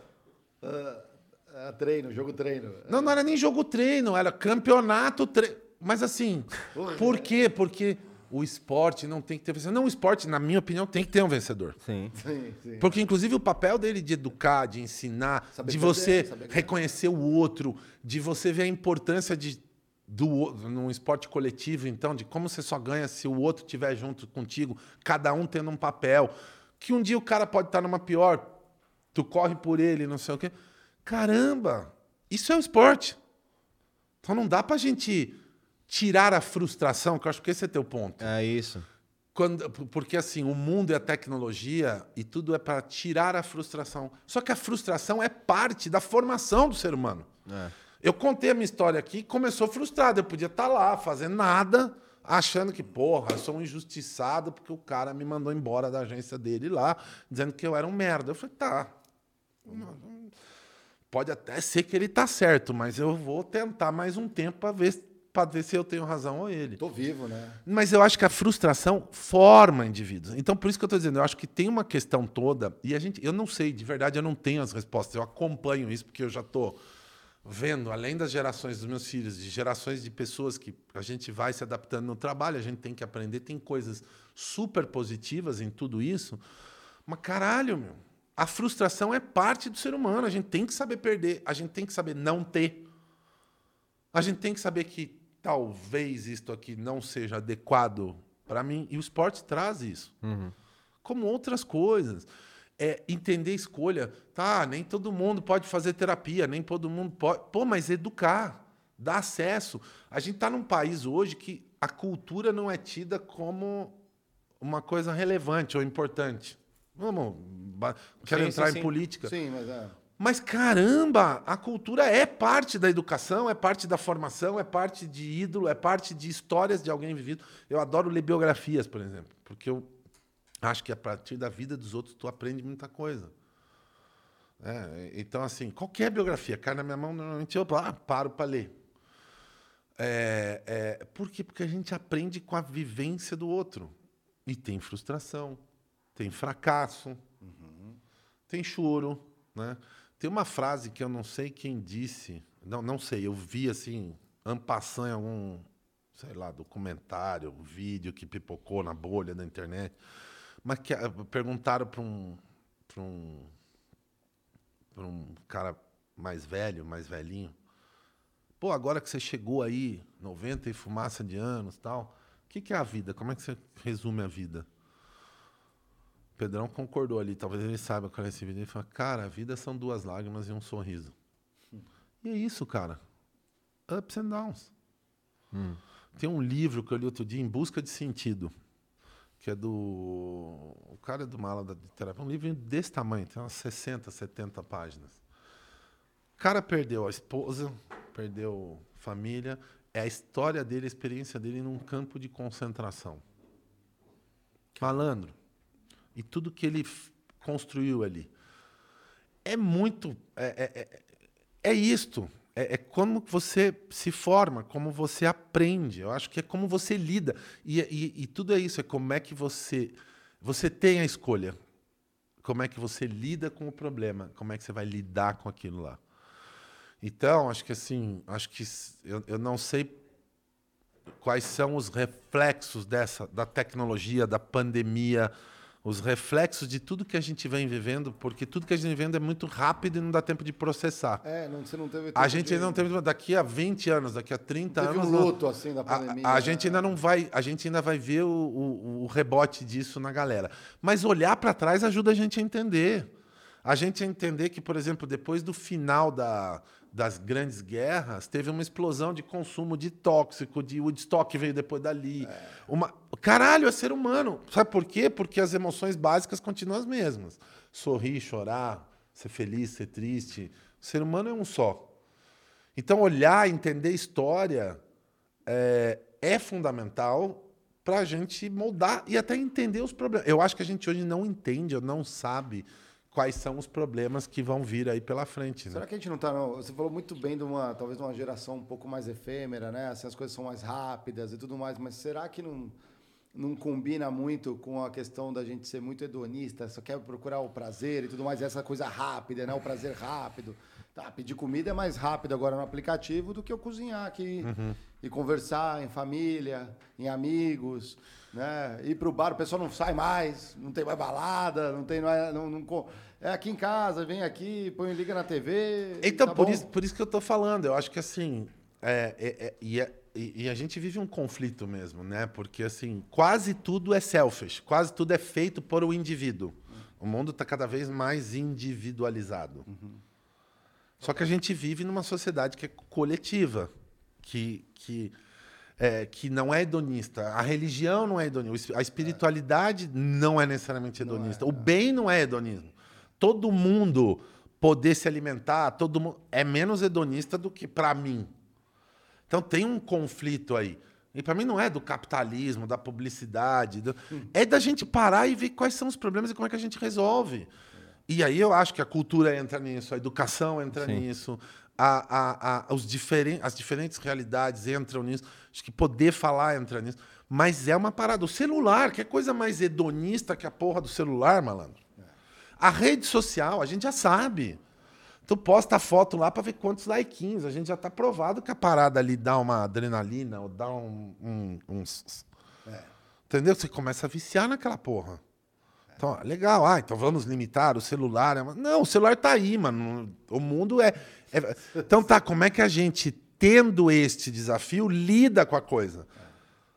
Porque simplesmente falar, não, o celular não serve, rede social é uma merda, você não vai resolver o problema. Não volta atrás. Você só fica panfletando o problema. Então, acho que assim, é- é, como é que a gente lida? Como é que a gente vai buscar atividades reais? Uma coisa só para fechar aqui que eu acho é. E aí eu acho que a importância da família, a importância. Uma das primeiras coisas que eu entrei aqui, pô, você vê esse bairro aqui, as casas, tem uma pegada de interior aqui, né? Tem, tem, tem. Você, sabe? Você poder observar, poder levar para o campo, poder ver outras realidades, poder ter atividade fora do mundo digital. Porque a vida real, a vida real acontece no digital, acontece, a bolsa chega, a comida chega. Mas ter a vida real, cozinhar, fazer coisa, estar tá em família, sentar com os amigos para conversar, dar um tempo para não fazer nada, sabe? São coisas que formam o indivíduo e que a tecnologia não tem nada a ver com isso. A gente tá perder, a gente só não pode perder esse lado humano que a tecnologia tá para nos ajudar. Então, a gente tem muita mania de discutir, panfletar coisa aí, protestar em rede social, disso e daquilo. Caralho, o que, que nós estamos fazendo para combater? É, para combater. E às vezes o remédio é muito simples, cara. Fazer um churrasquinho. Tá? Hoje tá caro pra caralho fazer um churrasco, tá caro, entendeu? é. Vai jogar futebol com os amigos, então, na rua. Vai, sei lá, empinar pipa, sei lá, começa a pescar, achar. lá, vai- mas acha atividade que seja tão legal quando, quanto jogar COD. Vai ser foda, porque jogar FIFA e futebol de botão, até eu. Pra que que eu joguei futebol de botão? Pô, jogar FIFA versus futebol de botão não tem chance pro futebol de botão. Não, não tem chance. Rocket League. É Mas hora. vai achar uma outra parada pra fazer na vida real, entendeu? Mas eu acho que às vezes a gente não pode perder a importância da realidade, da vida real. Vida real que eu digo é fora da tela. Nada contra a tela, mas caralho, vamos só esquecer que a gente vem de um lugar e a gente é feito fora da tela. Exato. Sensacional. O Pedrão, o Pedrão vai colocar um vídeo aí que acho que fala um, é um pouco. é, também vi esse vídeo nas semanas recentes. É, é aquele que eu, que, eu, que eu mandei. Qual que tá aí? Isso. Bom, e- ele vai estar em inglês, vai passar em inglês aí. Eu vou contar um pouco a história enquanto ele, ele fala, para vocês que estão assistindo aí. Mas basicamente essa questão da jornada, né? Ele fala que passa tem um guerreiro lá muito forte e aí as pessoas falam assim: Nossa, você foi escolhido, que sorte você tem.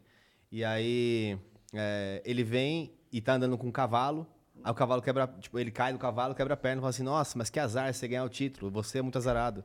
Aí o monge fala assim: É, vamos ver. Aí começa a guerra. Então, como ele quebrou a perna, ele não pode ir. Aí vem e fala assim: Nossa, como você é sortudo. Aí vem o, o monge vem e fala assim: É, vamos ver. E aí vão acontecendo várias coisas que não necessariamente são ruins ou boas, mas ele tá continuando a vida dele, independente do qual é a, a sorte que ele deu ou o azar que ele deu pra, na visão dos outros, ele continua trabalhando, ele continua fazendo as coisas como elas são. É o dia a dia da pessoa, entendeu?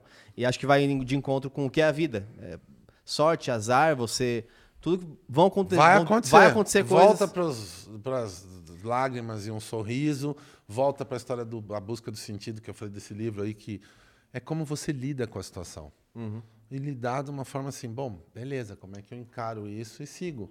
Porque, cara, segue. você- né? É difícil falar isso, porque às vezes, pô, todo mundo tem momentos que vai para baixo, embica e fala, porra, fudeu geral. Tá, processa aquilo, mas segue. Aí é importante a rotina, o cotidiano, a ajuda do outro, malandro. Uma coisa, tá, não sou terapeuta, tô longe de qualquer coisa assim, é, mas assim, a gente precisa do outro para tudo. Tem um outro vídeo bom de internet desses assim de. Desse que chega pro WhatsApp de mãe, né? Esse grupo Com de bom mãe. junto com o bom dia. é. Junto, é, que é sobre assim, você nasceu com alguém, alguém teve que te vestir, alguém te deu banho, alguém te deu emprego, alguém. E você vai morrer, tem alguém que. Então tem sempre o outro. É Eu não vou saber replicar aqui o vídeo, mas é um vídeo que mostra que tudo, tudo, tudo da sua vida tem o outro. Eu ia falar um exemplo agora para outro canal, mas eu vou manter aqui a regra do jogo, senão eu já ia botar um outro exemplo, que é uma outra situação. Você precisa até do outro para imaginar as coisas. Sim. É, é isso aí.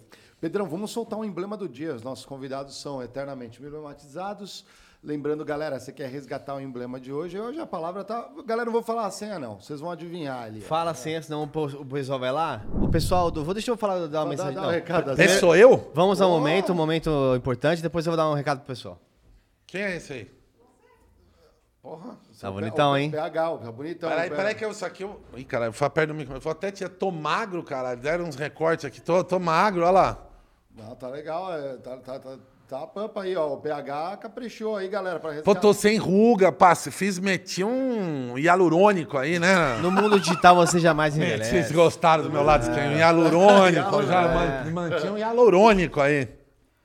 Salve PH, nosso ilustrador digital aí. Lembrando, galera, vocês têm 24 horas para resgatar. Depois disso, só no mercado secundário, na lojinha. Então, Agora, mensagem pra vocês, cracudos de emblema. é, cracu- salve É, cracos de salve, cracudos de emblema. Nós gostamos de você, tá? Então já até usa pra um corte depois disso pra gente fa- avisar.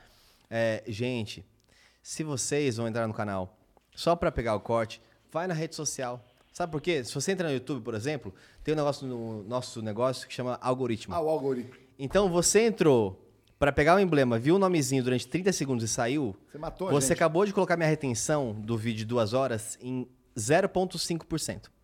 E isso faz com que o vídeo não seja mais mostrado pra você. Exatamente. é. Então, precisa do, do emblema? Vai nas redes sociais. Vai no- vai no Instagram. Tem em todos os lugares. A gente vai ficar extensivamente colocando os emblemas. É. Mas quando vier assistir a gente aqui, dá aquela moral. Já deixa o like, compartilha, que é assim que o algoritmo funciona pra gente. É isso aí. Também, se quiser ajudar a gente, você pode mandar perguntas lá no critiquepodcast.com.br. Entra lá no espaço da NV99 e manda perguntas. Tem, Boa, tem uma pergunta. tem pergunta já? Mas não, peraí que eu tenho. Eu quero um assunto polêmico. Ah, então vai no assunto polêmico. Ao longo da. Não, agora não, não, Tem que ter corte, a tem que ter corte, é isso? Não, não é polêmica, não, não entra em polêmica, brincadeira. Mas assim, eu acho que né, dentro de supply, né, eu fiquei a minha grande parte, a maior parte em compras, né? E a, e a Procter Gamble, né, a P&G, que foi que me colocou primeiro dentro já desse universo de compras é, com a galera de marketing. O avião do Faustão. Ai, esse depois eu tenho uma história dessa aí, se vocês quiserem. eu Esse não, esse tem que ser no off. O avião veio depois que do Não, caminhão. beleza, Eu tal, cuidei é. do avião, mas esse daí foi um negócio de louco. Mas o. É o Tarek, foi na época do Tarek. O Tarek né? foi na É, raiva, é, exatamente. é, mas eu tava lá comprando e eu quase que. Eu era o financeiro do, do caminhão do Faustão, do avião do Faustão. Não, essa daí Junto com o Finote na época. O Finote era o marqueteiro, né? E eu comprei.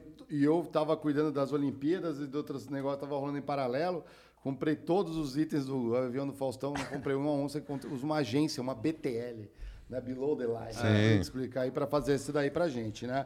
E o. Mas ao longo da trajetória, depois todas as empresas que eu passei sempre tiveram despesas assim de marketing, umas mais, outras menos. Investimento. É, Despesa é investimento. quando o outro lado é ruim. Investimento. Não, é despesa, Investimento. assim, Despesa é do quando não lado tem é- resultado, filho. Não, Vamos aí- lá. Não, mas aí é que eu falo, né, meu, e um pouco do perfil que eu fui aprendendo nessa categoria, né, porque eu sempre era cobrado, digamos assim, nessa função pela economia, o saving. E ali é onde eu percebi que você consegue é, dar o pulo do gato, que é falar assim, não, eu vou ajudar essa galera a gastar tudo. Nós vamos gastar toda a verba de marketing. Por dois motivos. O primeiro, para ser frugal, fazer mais com menos. É, e trazer o retorno para a companhia. E o segundo é, É, porque o se primeiro que ano- corta. Se no ano que vem não tivesse, É o primeiro que corta, o o banho, Então, a galera me do marketing sempre me chamou nos happy hours, eu tava ali, Pra né? antecipar, ó. É, É, valeu, mas, mas tinha fundamento, eu conseguia comprovar. Então, va- valia muito mais do meu convencimento dentro com a galera de finanças, com a minha liderança em, em procurement, né, em compras, para falar, vamos, vamos gastar essa grana, galera, vamos gastar essa grana e vamos tentar ser frugal. Aí, eu sempre, em todas as empresas, assim, sempre aconteceu esse mesmo evento, que eu falo é um evento, eu falo que é o, é o dia da dúvida. Que é o seguinte, tem a grande agência que já presta conta, na conta lá, às vezes a conta é assim, tipo, de décadas dentro da empresa. E aí um criativo que está indo bem, aquela campanha, ele pega e sai de uma agência e vai para outra. Aí o marqueteiro olha pra mim assim do tipo, vamos junto, né? Eu falo, não. Pô, é o que é um casamento, alguma coisa, eu sei que aconteceu alguma coisa dentro. Passarinhos têm asas. Mas você vai estragar o casamento por conta disso? Como que você vê essa, isso acontecer no mercado publicitário? Rola bastante até. né? Cara, eu acho o seguinte: primeiro tem uma coisa que corrige tudo. Ninguém pode ser maior que a empresa hoje. E tem uma coisa de cultura. A cultura é a grande liga disso. Você não pode estar refém de A, de B, ou de C, de D. Claro que o nosso negócio, falando especificamente de publicidade, é feito por pessoas. Só que a Procter era feita de pessoas. Claro. Você estava lá, o Tarek estava lá, o Cirilo estava lá. Cirilão. lá, são pessoas que fazem. José Azevedo, Mesmo nas é. empresas, né, são pessoas. Né? Então é natural que exista. Porra, eu me dou bem com tal cara, quero estar com ele lá. Mas qualquer pessoa que lidera uma empresa ou que é parte de uma empresa, que essas empresas têm uma relação, você tem que olhar se a cultura ela se mantém mesmo com a troca de algumas pessoas. A cultura tem que se sobrepor a isso. Então, talvez você tenha que trocar de agência. Se a cultura depende da figura A ou B, não é cultura, é a personalidade de A ou B que está preponderante naquela relação. É um talento, é legal. É, e nós estamos falando de um negócio que 75, 80% é gente. Mesmo na Procter, na Nestlé, na Unilever. né? São pessoas que fazem. E eu falei, outro dia eu comentei isso lá dentro da agência também. Uma ideia boa, tem que ter sempre alguém que acredita mais que o outro. Porque você vai desistir, aí ele vai falar, não. aí ele desistiu, aí eu não vou desistir. Tem sempre alguém que vai ter que correr mais. Que vai pegar e falar, não, vamos tentar, vamos ir além. Mas isso é cultura. Volta na questão da cultura.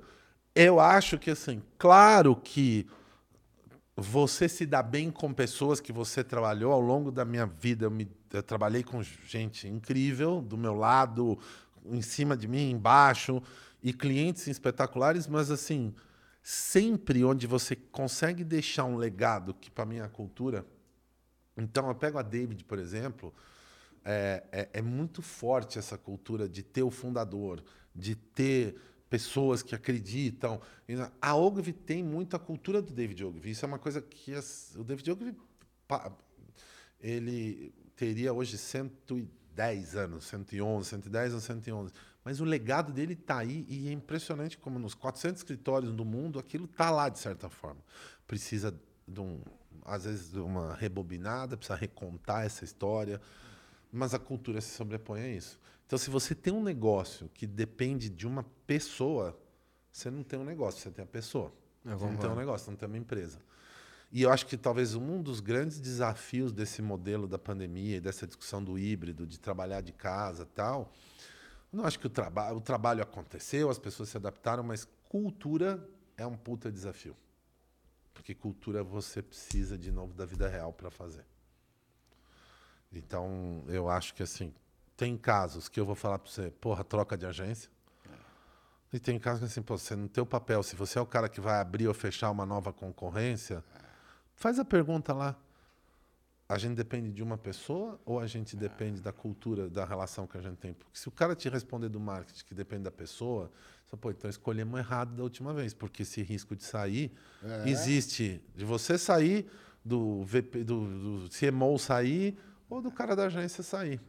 Então, se ele está liderando uma. né, Ele tem que liderar a cultura. O principal papel de uma liderança é a cultura. Quando a gente volta no futebol, uma das coisas que eu acho mais emblemáticas do futebol fora do Brasil com o futebol daqui, os grandes times do mundo têm uma cultura, independente de quem está por lá.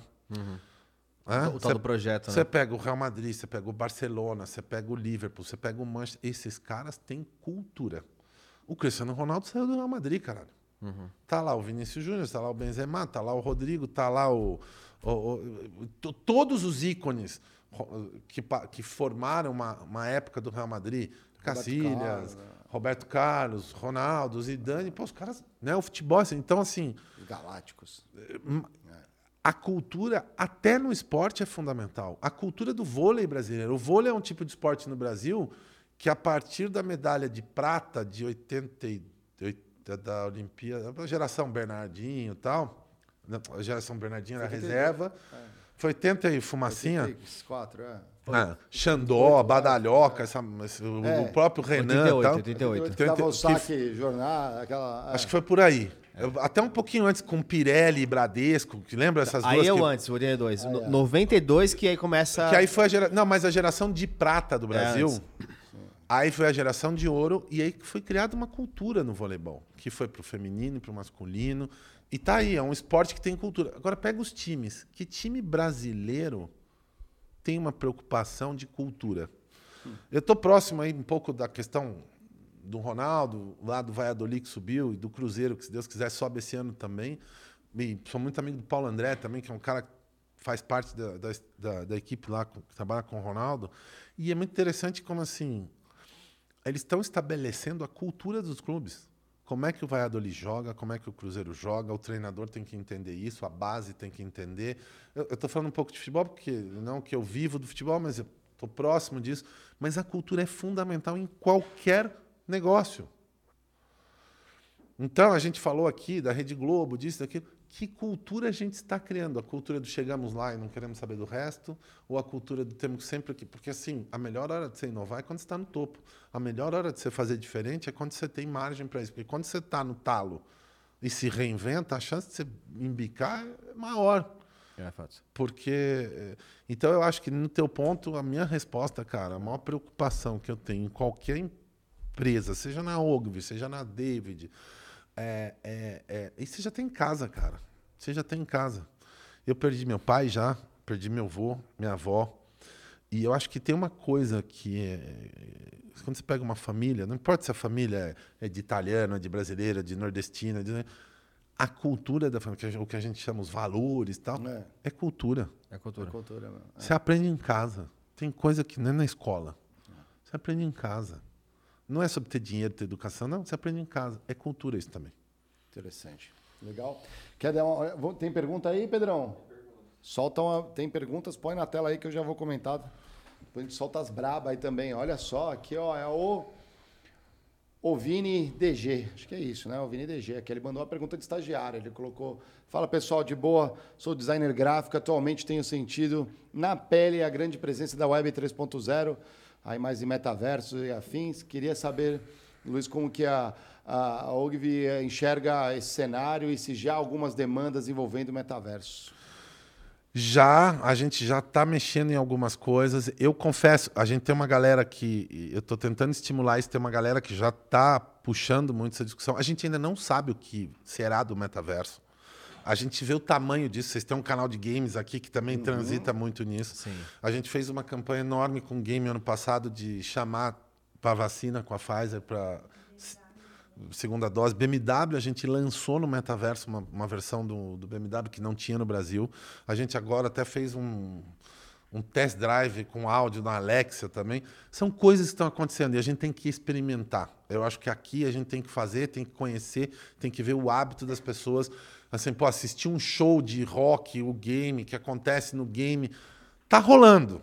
As marcas têm que fazer isso. Tem. E eu acho que linkando uma coisa que vocês falaram aqui, como é que uma marca se mantém relevante? Quando ela fala com o adolescente, quando ela fala com o jovem, quando ela fala com a mãe, quando ela fala com o, o- o pai, quando ela fala com a comunidade LGBT, quando ela, quando ela fala com a diversidade. Acho que a gente tem que entender que aquela- qual é o público-alvo. Não, cara, esse papo assim, eu tenho que falar com todo mundo. A e com- persona, né? E com cada um eu tenho que falar de um jeito. É. Do jeito que ele consome, do jeito que ele entende.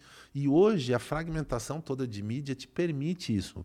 A mesma marca ter um discurso para a família, para a mãe, no Dia das Mães, e a mesma marca apoiar uma ação dentro da comunidade LGBT, a mesma marca ter uma, um ponto de vista, porque as pessoas esperam que as marcas conversem com todos também. Sim.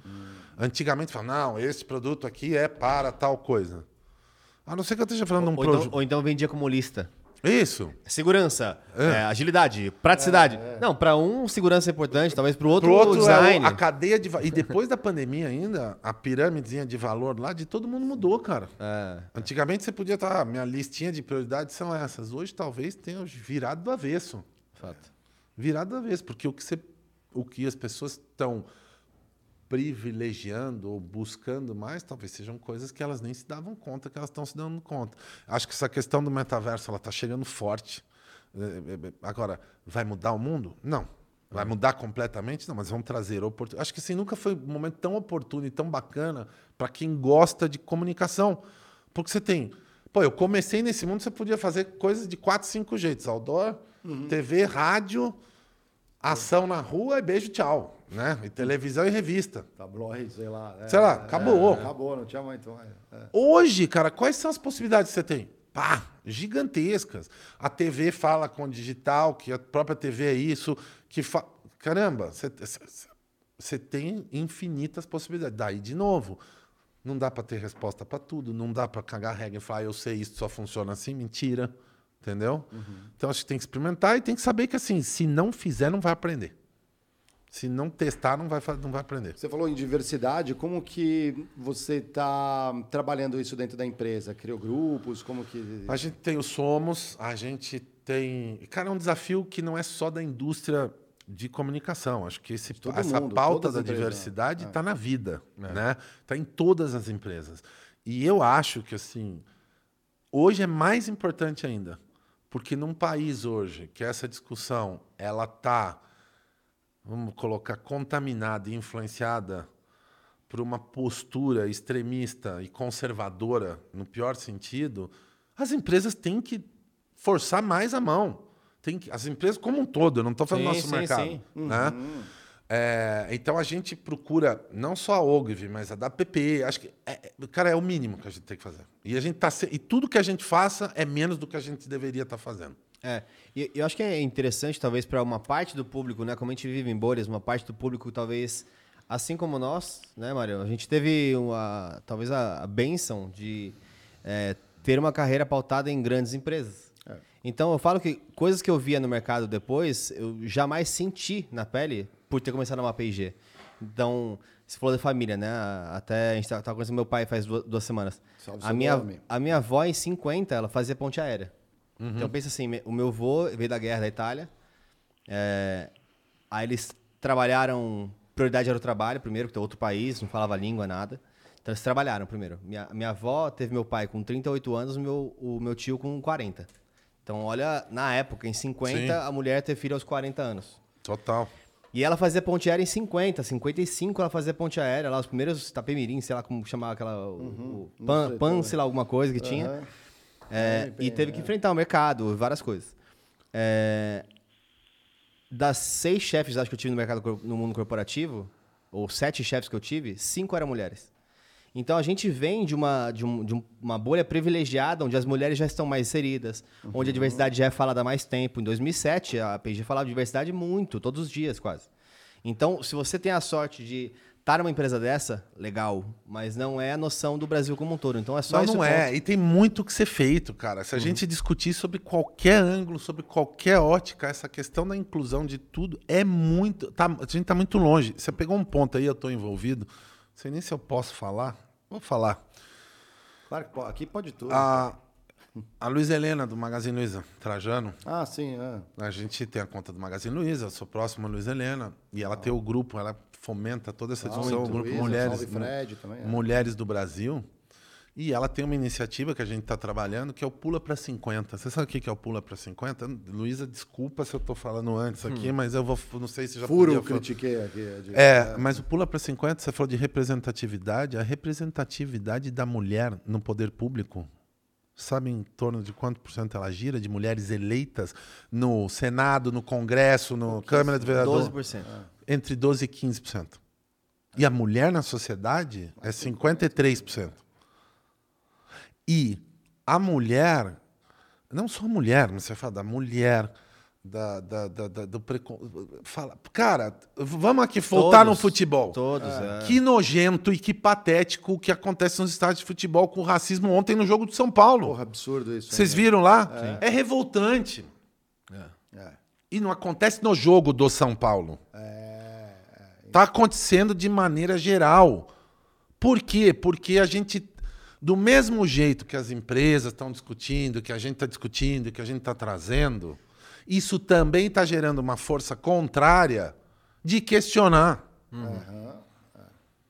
Entendeu? Ação e reação. né? É, e só- então, só- assim, a gente tem que fazer. E mesmo fazendo, a gente está corrigindo a histó- corrigindo no sentido, no sentido assim, o gap é enorme. É enorme. Se a gente for falar do público homossexual, das- da- da- o gap é enorme, da, do público da periferia, da capacidade do acesso. Caramba! É, é que nós temos também questões assim, hoje não dá para ir no supermercado fazer compra pelo preço, as pessoas estão sem comer. Né? Tô Então, assim, a, a- todas, né? pa- a gente tem pauta para caramba. E é uma pena que a gente está indo para uma eleição onde essas questões sequer estão sendo discutidas. É verdade. Óbvio, a gente pode falar um candidato para cá, outro para lá, mas o que eu estou dizendo é assim, Plano de governo, né? quem é que está discutindo os problemas do Brasil? Do- os problemas das pessoas, não é nem do Brasil. É. Né? Então, a gente está falando da representatividade da mulher no poder público. A repre- Eu também praticamente só tive chefes mulheres. E que tiveram que abrir mão de muita coisa É, na pra- época, naquela é, época lá para poderem estar ali. E hoje elas não têm que abrir e está errado abrir. Porque tem o homem, tem a empresa que tem que ser consciente, tem que fazer coisa. Então, assim, mesmo que a gente faça e abrir espaço para a periferia, você tem um outro papel, não adianta só abrir espaço, você tem que treinar e dar chance. Eu contei a minha historinha do inglês aqui, mas o gap que as pessoas chegam no mercado de trabalho é gigantesco. Então, também quando você der a chance, dê a chance e dê a chance também de treinar as pessoas para que elas possam desempenhar, porque a gente não está preparando na base. A gente não está fazendo na base. Só dar a chance, essa, pô, eu dei a chance, mas ele ou ela não entregou. Entendeu? Então tem muitas questões. E quanto mais a gente faz, mais a gente tem que fazer. Porque o gap é gigantesco. Então, é o que eu falo. Eu gosto de falar disso, mas eu prefiro tentar fazer para falar depois. Porque ainda mais na nossa indústria, aqui em qualquer indústria, headline para matéria de PR é o que mais tem. É. Entendeu? Eu prefiro ir lá e, e- e- e- tentar fazer, e tentar usar uma campanha para levantar o tema. Eu falei do Pula para 50 Méritos, do Mulheres do Brasil, da Luísa, ela está puxando essa discussão lá, já está falando com.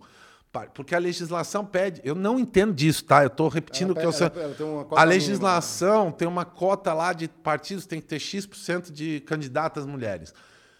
Acho que é 30%. É o mínimo. Já não devia ser 30%. Só que, eu, só que os partidos estão cumprindo a cota. Será que a mulher que faz parte dos 30% tem o mesmo apoio que o cara que está concorrendo no mesmo partido Ou só dela? colocaram para bater Ou só cota pra e não bater a- investe nela. E não né? A investe gente nela. conversou com a Tabata, né? Ela As pessoas. É, eu acho que ela comentou algo assim. As pessoas estão votando em mulher, a importância da mulher numa, numa, numa- numa empresa, a sensibilidade. Tem outros talentos. De novo, é sobre a diversidade, é aquele molho que eu falei lá atrás, entendeu?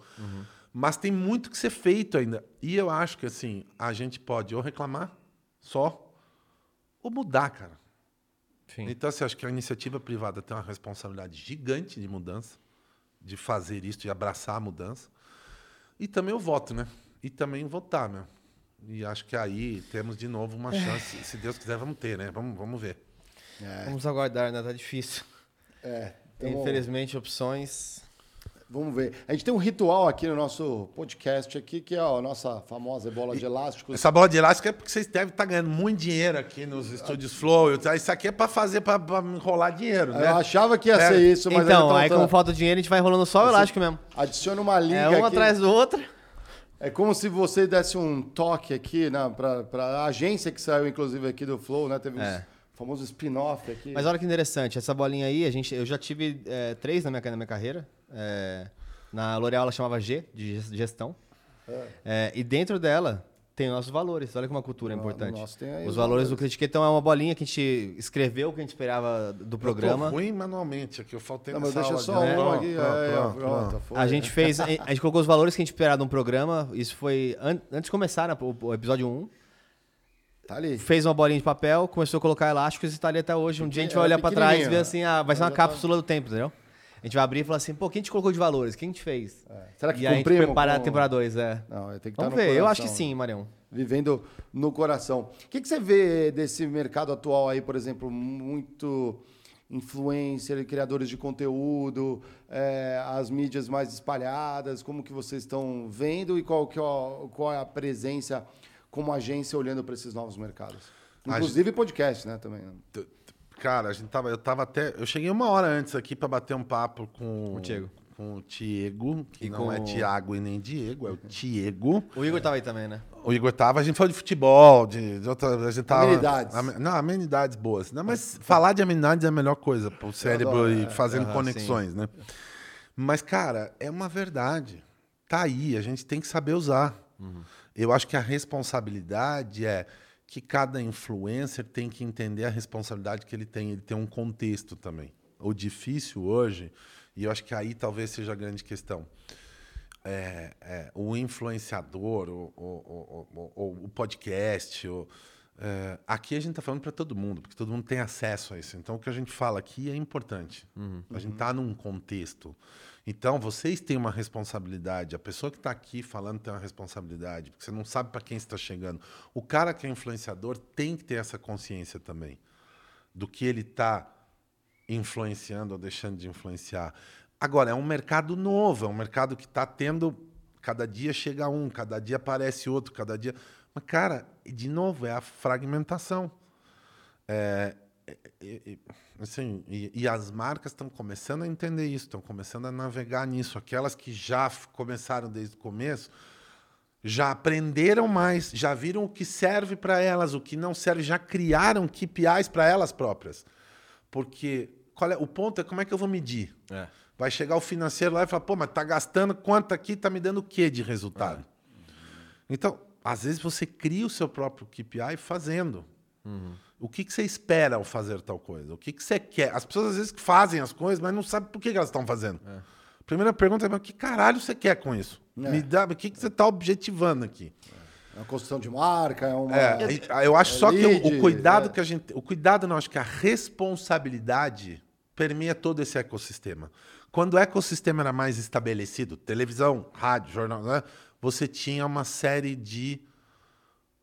Não vou falar regras, mas você tinha um modus operandi e uma noção de como tocar as coisas. Eu acho que isso é importante também. Como que fazer, como não fazer, o que falar, de que jeito. Experimentar. E o mercado só vai chegar nesse ponto maduro à medida que essa discussão existir. Que as marcas estiverem aqui, que vocês viverem os desafios que as marcas têm e vice-versa. Que se criarem KPIs específicos para esse tipo de coisa. Mas assim, tá aí, mano. Nós temos é que usar. Usar para aprender. É, eu acho que cada vez mais as marcas tendem a ir para um mundo onde elas trabalham uma narrativa 360 e aí ativam redes sociais, etc., influenciadores para essa narrativa que elas querem contar. É, quem faz isso muito bem como marca no contexto geral histórico, a Coca, por exemplo, compartilha a felicidade. Você, a Red Bull, você pensa na marca, você já tem uma narrativa muito clara e tudo que eles fazem você vê que está inserido nessa narrativa. É, É e eu as marcas que sabem o que são. Sabem Isso. o que elas se propõem. Sabem. Porque assim, a gente fala de uma marca, não é uma coisa intangível. Ela.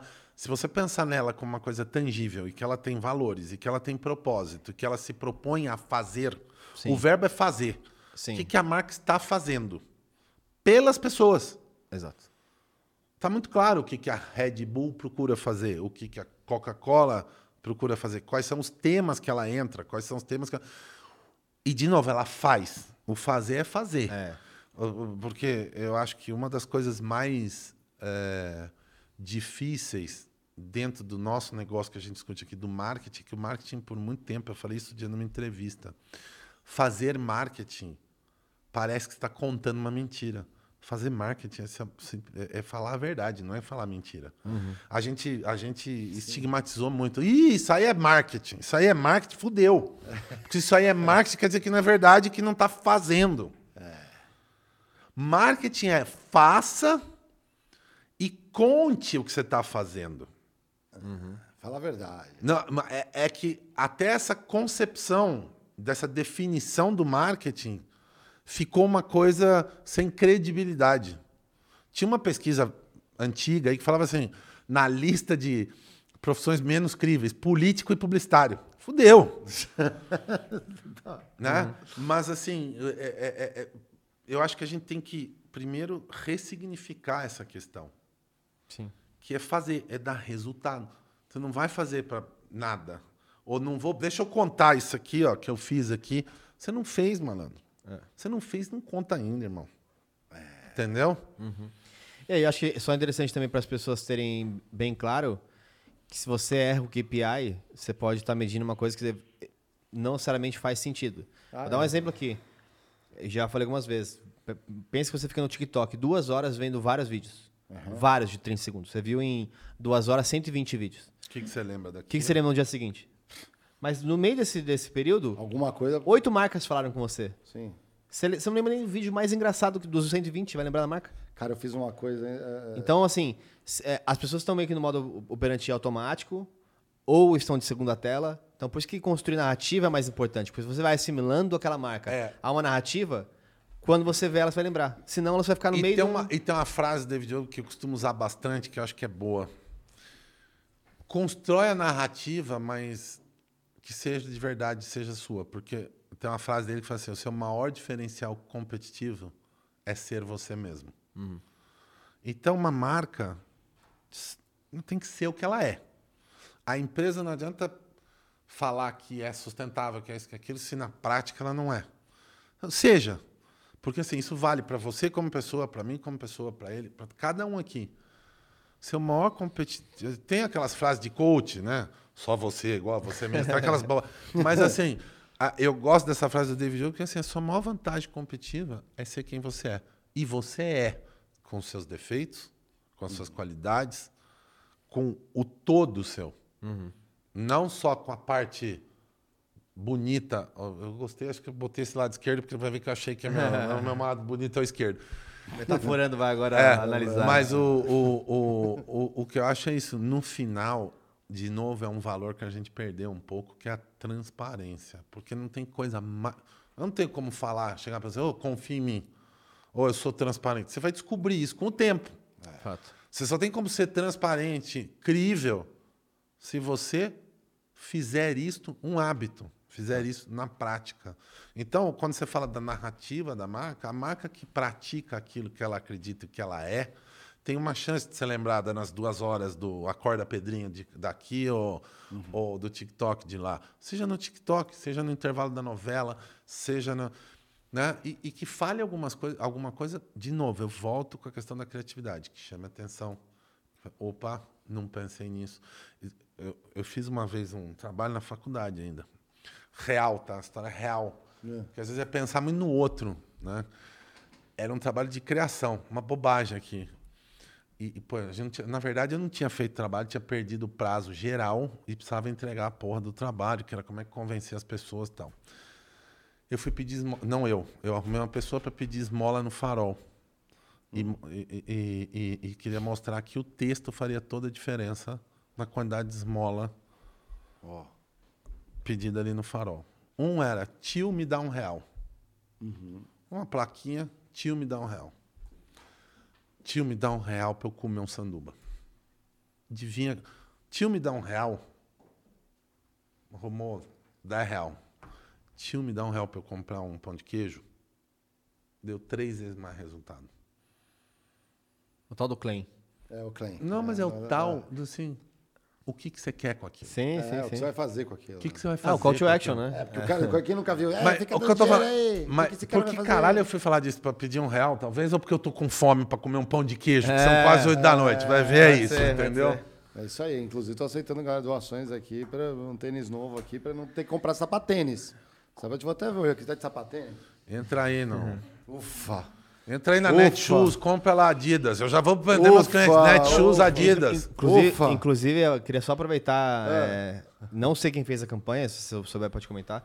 Mas é, de uma marca que começou aqui no Critique, começou não, mas veio no Critique antes de aparecer no Flow, antes de aparecer na Sim, Band. foi os Agora olheiros. chegou na Globo. Então, pô, parabéns pra Flash, que fez Ah, um. Flash Benefícios, Fez foi. uma, uma inserção no Pantanal muito, muito alinhadinha com o que o negócio precisa, de como ela encontrou a forma de, de entrar. Então, independente de quem teve a ideia, parabéns pra vocês aí. É. Muito legal ver alguém que começou e investiu ano passado no Critique, É. está na Globo no Pantanal. Olha só. É isso aí, Que cara, marca incrível. Então, parabéns aí toda a galera A gente dá sorte. da Flash A Benefícios. gente é. dá sorte. É, que legal. Eu tô vendo que você tá com um livro aí do lado aí. Porra, é pô. verdade, ó. Esse aqui, ó. Aí é o meu lado, sei quem eu A galera sou. gosta de ler aqui no Critique. É. Não, cara, esse livro chama 100 gramas de gramática.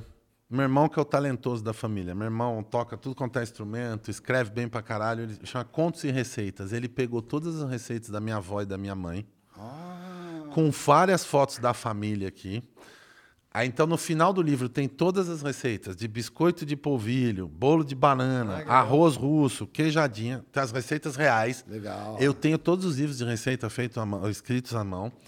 E para cada um desses temas ele escreveu um conto específico. Então, inclusive na capa aqui está minha mãe, contos e receitas, 100 gramas de gramática, do meu irmão, Luiz Alexandre Musa, um puta Salve. moleque talentoso, redator, diretor de criação lá da David também. E eh, editora Penalux. Eu vou deixar esse aqui para vocês. Pô, que legal. Mas são vários contos, assim, a partir do biscoito de polvilho. Ele conta a história do, da padaria do biscoito de polvilho. Temas, temas que ele botou ali. Tem muito. Isso aqui é meu pai fazendo um churrasco, entendeu? Interessantíssimo. É, então ele pegou as, rece- as receitas reais, estão todas no finalzinho do livro, é o primeiro livro dele, o moleque mandou bem. E eu não ia perder a chance de fazer um jabá pra família, entendeu? Mostra aí, fecha aí na. Muito fecha legal. Aí, Pedrão. É isso aí, que legal, pô. Muito bacana. Quer deixar um recado aqui galera, a galera que curte aí é, o mercado publicitário, os, mer- os marqueteiros que vão na tua bota, o que, que você tá. Cara, o recado. Primeiro, eu já deixei todo, falei pra caralho, dei todos os recados. Assim, a única coisa que eu posso falar, que eu acho que é o que eu tenho feito mais, cada vez que eu termino uma entrevista assim, assim, quer trabalhar? Tá fora do mercado? Quer furar essa bolha? Escreve pra mim lá, fernando.musa.ogv.com. Minimamente tu vai sentar com alguém do RH e falar. Entendeu? É, A chance que eu tive que brigar muito para ter, eu, e isso é verdade. Todo mundo que me escreve em qualquer canal, seja no meu, no meu YouTube, não tem YouTube, olha eu falando como influencer. No meu YouTube, seja no meu Instagram, no Twitter, etc., ou me manda e-mail. Cara, eu, eu tento conectar. Teve um monte de gente que já começou assim, que então assim, muitas vezes ter essa oportunidade, ter alguém que faça essa porta, conta comigo, porque eu é, busquei, corri atrás. Então, na posição que eu estou, o que eu posso fazer? Não prometo emprego, nada disso, mas. Ah, quero mostrar meu trampo para um diretor de criação. Pá, eu ajeito. Quero sentar com. Queria não sei o quê. Foda-se, eu vou dar um jeito de responder. Não sei se comigo, se alguém da RH, mas isso é verdade. Tem um monte de história lá de gente que começou e passou por lá assim. Então, ah, assim. aqui, também tem desses aí. É, e que eu acho que é isso que a gente tem que fazer, cara. Poder estabelecer pontes. E já que a gente é parte do acesso, as pessoas querem nos acessar, tá aí, fernando.musa.ogv.com ou lfmusa no Twitter ou no Instagram, é isso aí. Ah, é, sabemos como achar aqui, hein? É, mandando salves aqui pra galera. Amarelândia falou que tá recuperando aqui, perdeu uns episódios aqui. Salve Amarelândia, sempre com a gente. O seu Domênico aqui, ó, falou que Salve, a, a companhia era, era a Paner. Paner, olha lá. A Paner. Meu pai do- acompanhando, tá vendo? A Do família, filme né? do DiCaprio, né? Aquele, É, é isso aí, não é aquele... A, a dele era Panam, aqui ele falou que era Paner. É, antigamente outra, aqui, é é. verdade, eu confundi a Panam com a Paner. Aí, desculpa, Panam, nem tem mais, nem a Paner, né? nem a VASP e a Varig, né? Então, a gente também sabe como quebrar empresas de aviação no Brasil. O Fabrício, o Matheus Vieira falou assim, ó, papo foda, Gabriela Jesus mandou um flodô de abelhinhas aqui também. Gabriela Jesus, será que ela é parente do Gabriel Jesus? Ó, Gabriela, não sei se é parente do Gabriel Jesus, põe aí, mas estamos torcendo pro seu irmão nesse Eu ano peguei, na um, Copa, né? peguei um ônibus com ele uma vez. Com o Gabriel Jesus? Gabriel Jesus. Da onde? Do Jardim Peri? Não, dentro do aeroporto mesmo. Aquele ônibus que você vai pro, Ah, tá, pro ah. avião. Ah, Ele foi o último, ele ficou esperando, eu cheguei atrasadíssimo, atrasadíssimo, viu, assim, Zé? ó, correndo, esmiliguido, assim. Aí, é, aí, tipo, entrou o último segundo, consegui entrar assim, tinha um ônibus esperando. aí era o Gabriel Jesus que tava fazendo o transfer pro, pro avião, e ele ficou pra trás, por sorte eu atrasei e conheci em 2015, quando ele tava indo pro, pra, pra Inglaterra. olha, eu vou falar, Eu Gabriel conheci- Jesus, estou botando uma fé em você, vai, vai que vai, cara. Vai, que, vai. vai. Aqui, ó, Lucas Cardoso Batera, ele pediu assim, qual dica você daria para um criativo crescer nesse universo de publicidade? Uma coisa que na minha época não era fácil era ter acesso a tudo de bom que tá rolando. Hoje a internet tá aí, tu pode fuçar em tudo quanto é site, vai ver as melhores coisas de quem é bom tá fazendo. Na minha época eu tinha que comprar no área, fuçar no área. Então ter referência e admirar o trabalho dos outros e ir atrás é uma baita. Ser um obcecado, um, ser um nerd, um ed nerd, um nerd do, da propaganda. Muita, a gente é nerd do videogame, que vai descobrir tudo que estão fazendo. Pô, descobre o que a galera tá fazendo, coisas boas, porque a gente aprende muito com o trabalho do outro. E, é, e acho que né, já aproveitando com o trabalho de outro que está aqui como convidado e nos ajudou hoje, começa pelos oito hábitos, né? Faz um checklist Ah, de como é, você tá, Pratica, é. tá agindo em cada um deles, já é um começo. Ficou a dica aqui, óbvio. Ah, entendi, a gente falou os oito hábitos, mas falar é uma coisa. Vai então atrás. pega, tá, onde que eu posso melhorar cada, cada um desses hábitos aqui? E é um caminho. Tem que fazer um certeza. masterclass critiquei aqui, ó. Vitor Kleber, João MM. Ah, o João. É o seu João, deve ser. Aqui, ó. João MM. Tem uma fotinha do Mickey aqui. Tô achando que é ele, hein.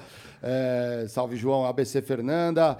É, pô, hoje bombou. A galera falou papo foda. Até o Barra entrou Foi aqui, ó. salve, Barra. Amanda Colasso. Essa eu conheço bem. A marketing do Studios Flow aqui. Pedro Muito Moreira. Aventador, muito bom, galera. Obrigado aí, o Vinícius Garcia, todo mundo que entrou, Não é sempre presenciou. que tem um convidado parecido com o Brad Pitt, assim, né? Pô, Por isso, pô. é, aí ajuda assim na audiência. Aqui a galera que vê. Se você está vendo depois esse vídeo aqui, ou você está por uma plataforma de áudio, entra aqui no comentário, entra no nosso Instagram também, do Critiquei Podcast, e você deixa uma abelhinha. Eu sei que você assistiu o episódio, eu sei que o papo hoje foi foda. Eu curti demais aqui, o Rafael Caetano faz assim, ó. É massa demais e deu um soquinho cringe na gente aqui. Boa. Galera, amanhã, amanhã.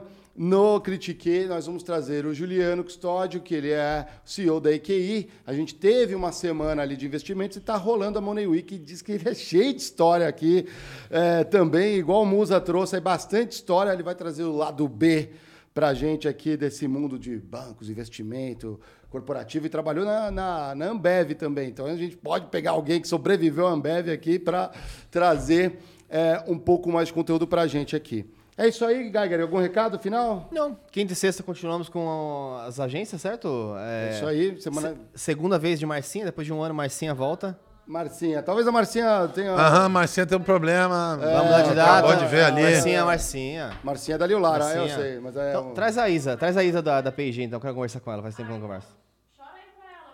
Isa, Isa, Ah, Isa. a Zakzuki? Zakizuki. A Za- Zakzuki, pô.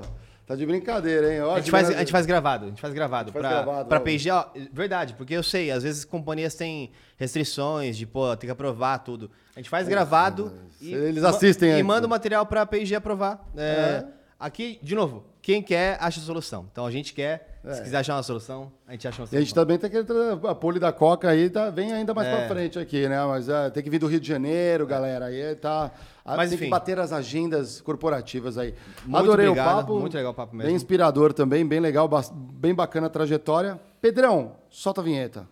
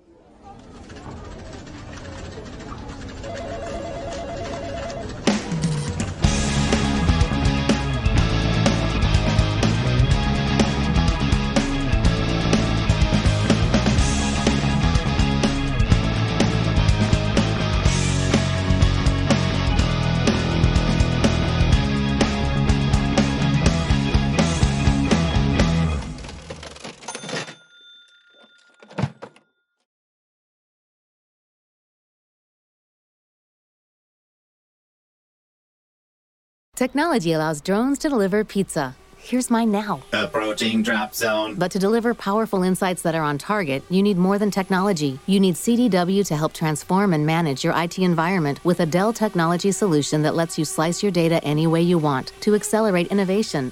Delivering. Don't forget to tip. Dell Technologies makes data-driven insights possible. CDW makes it powerful. Learn more at cdw.com/slash Dell Data Center.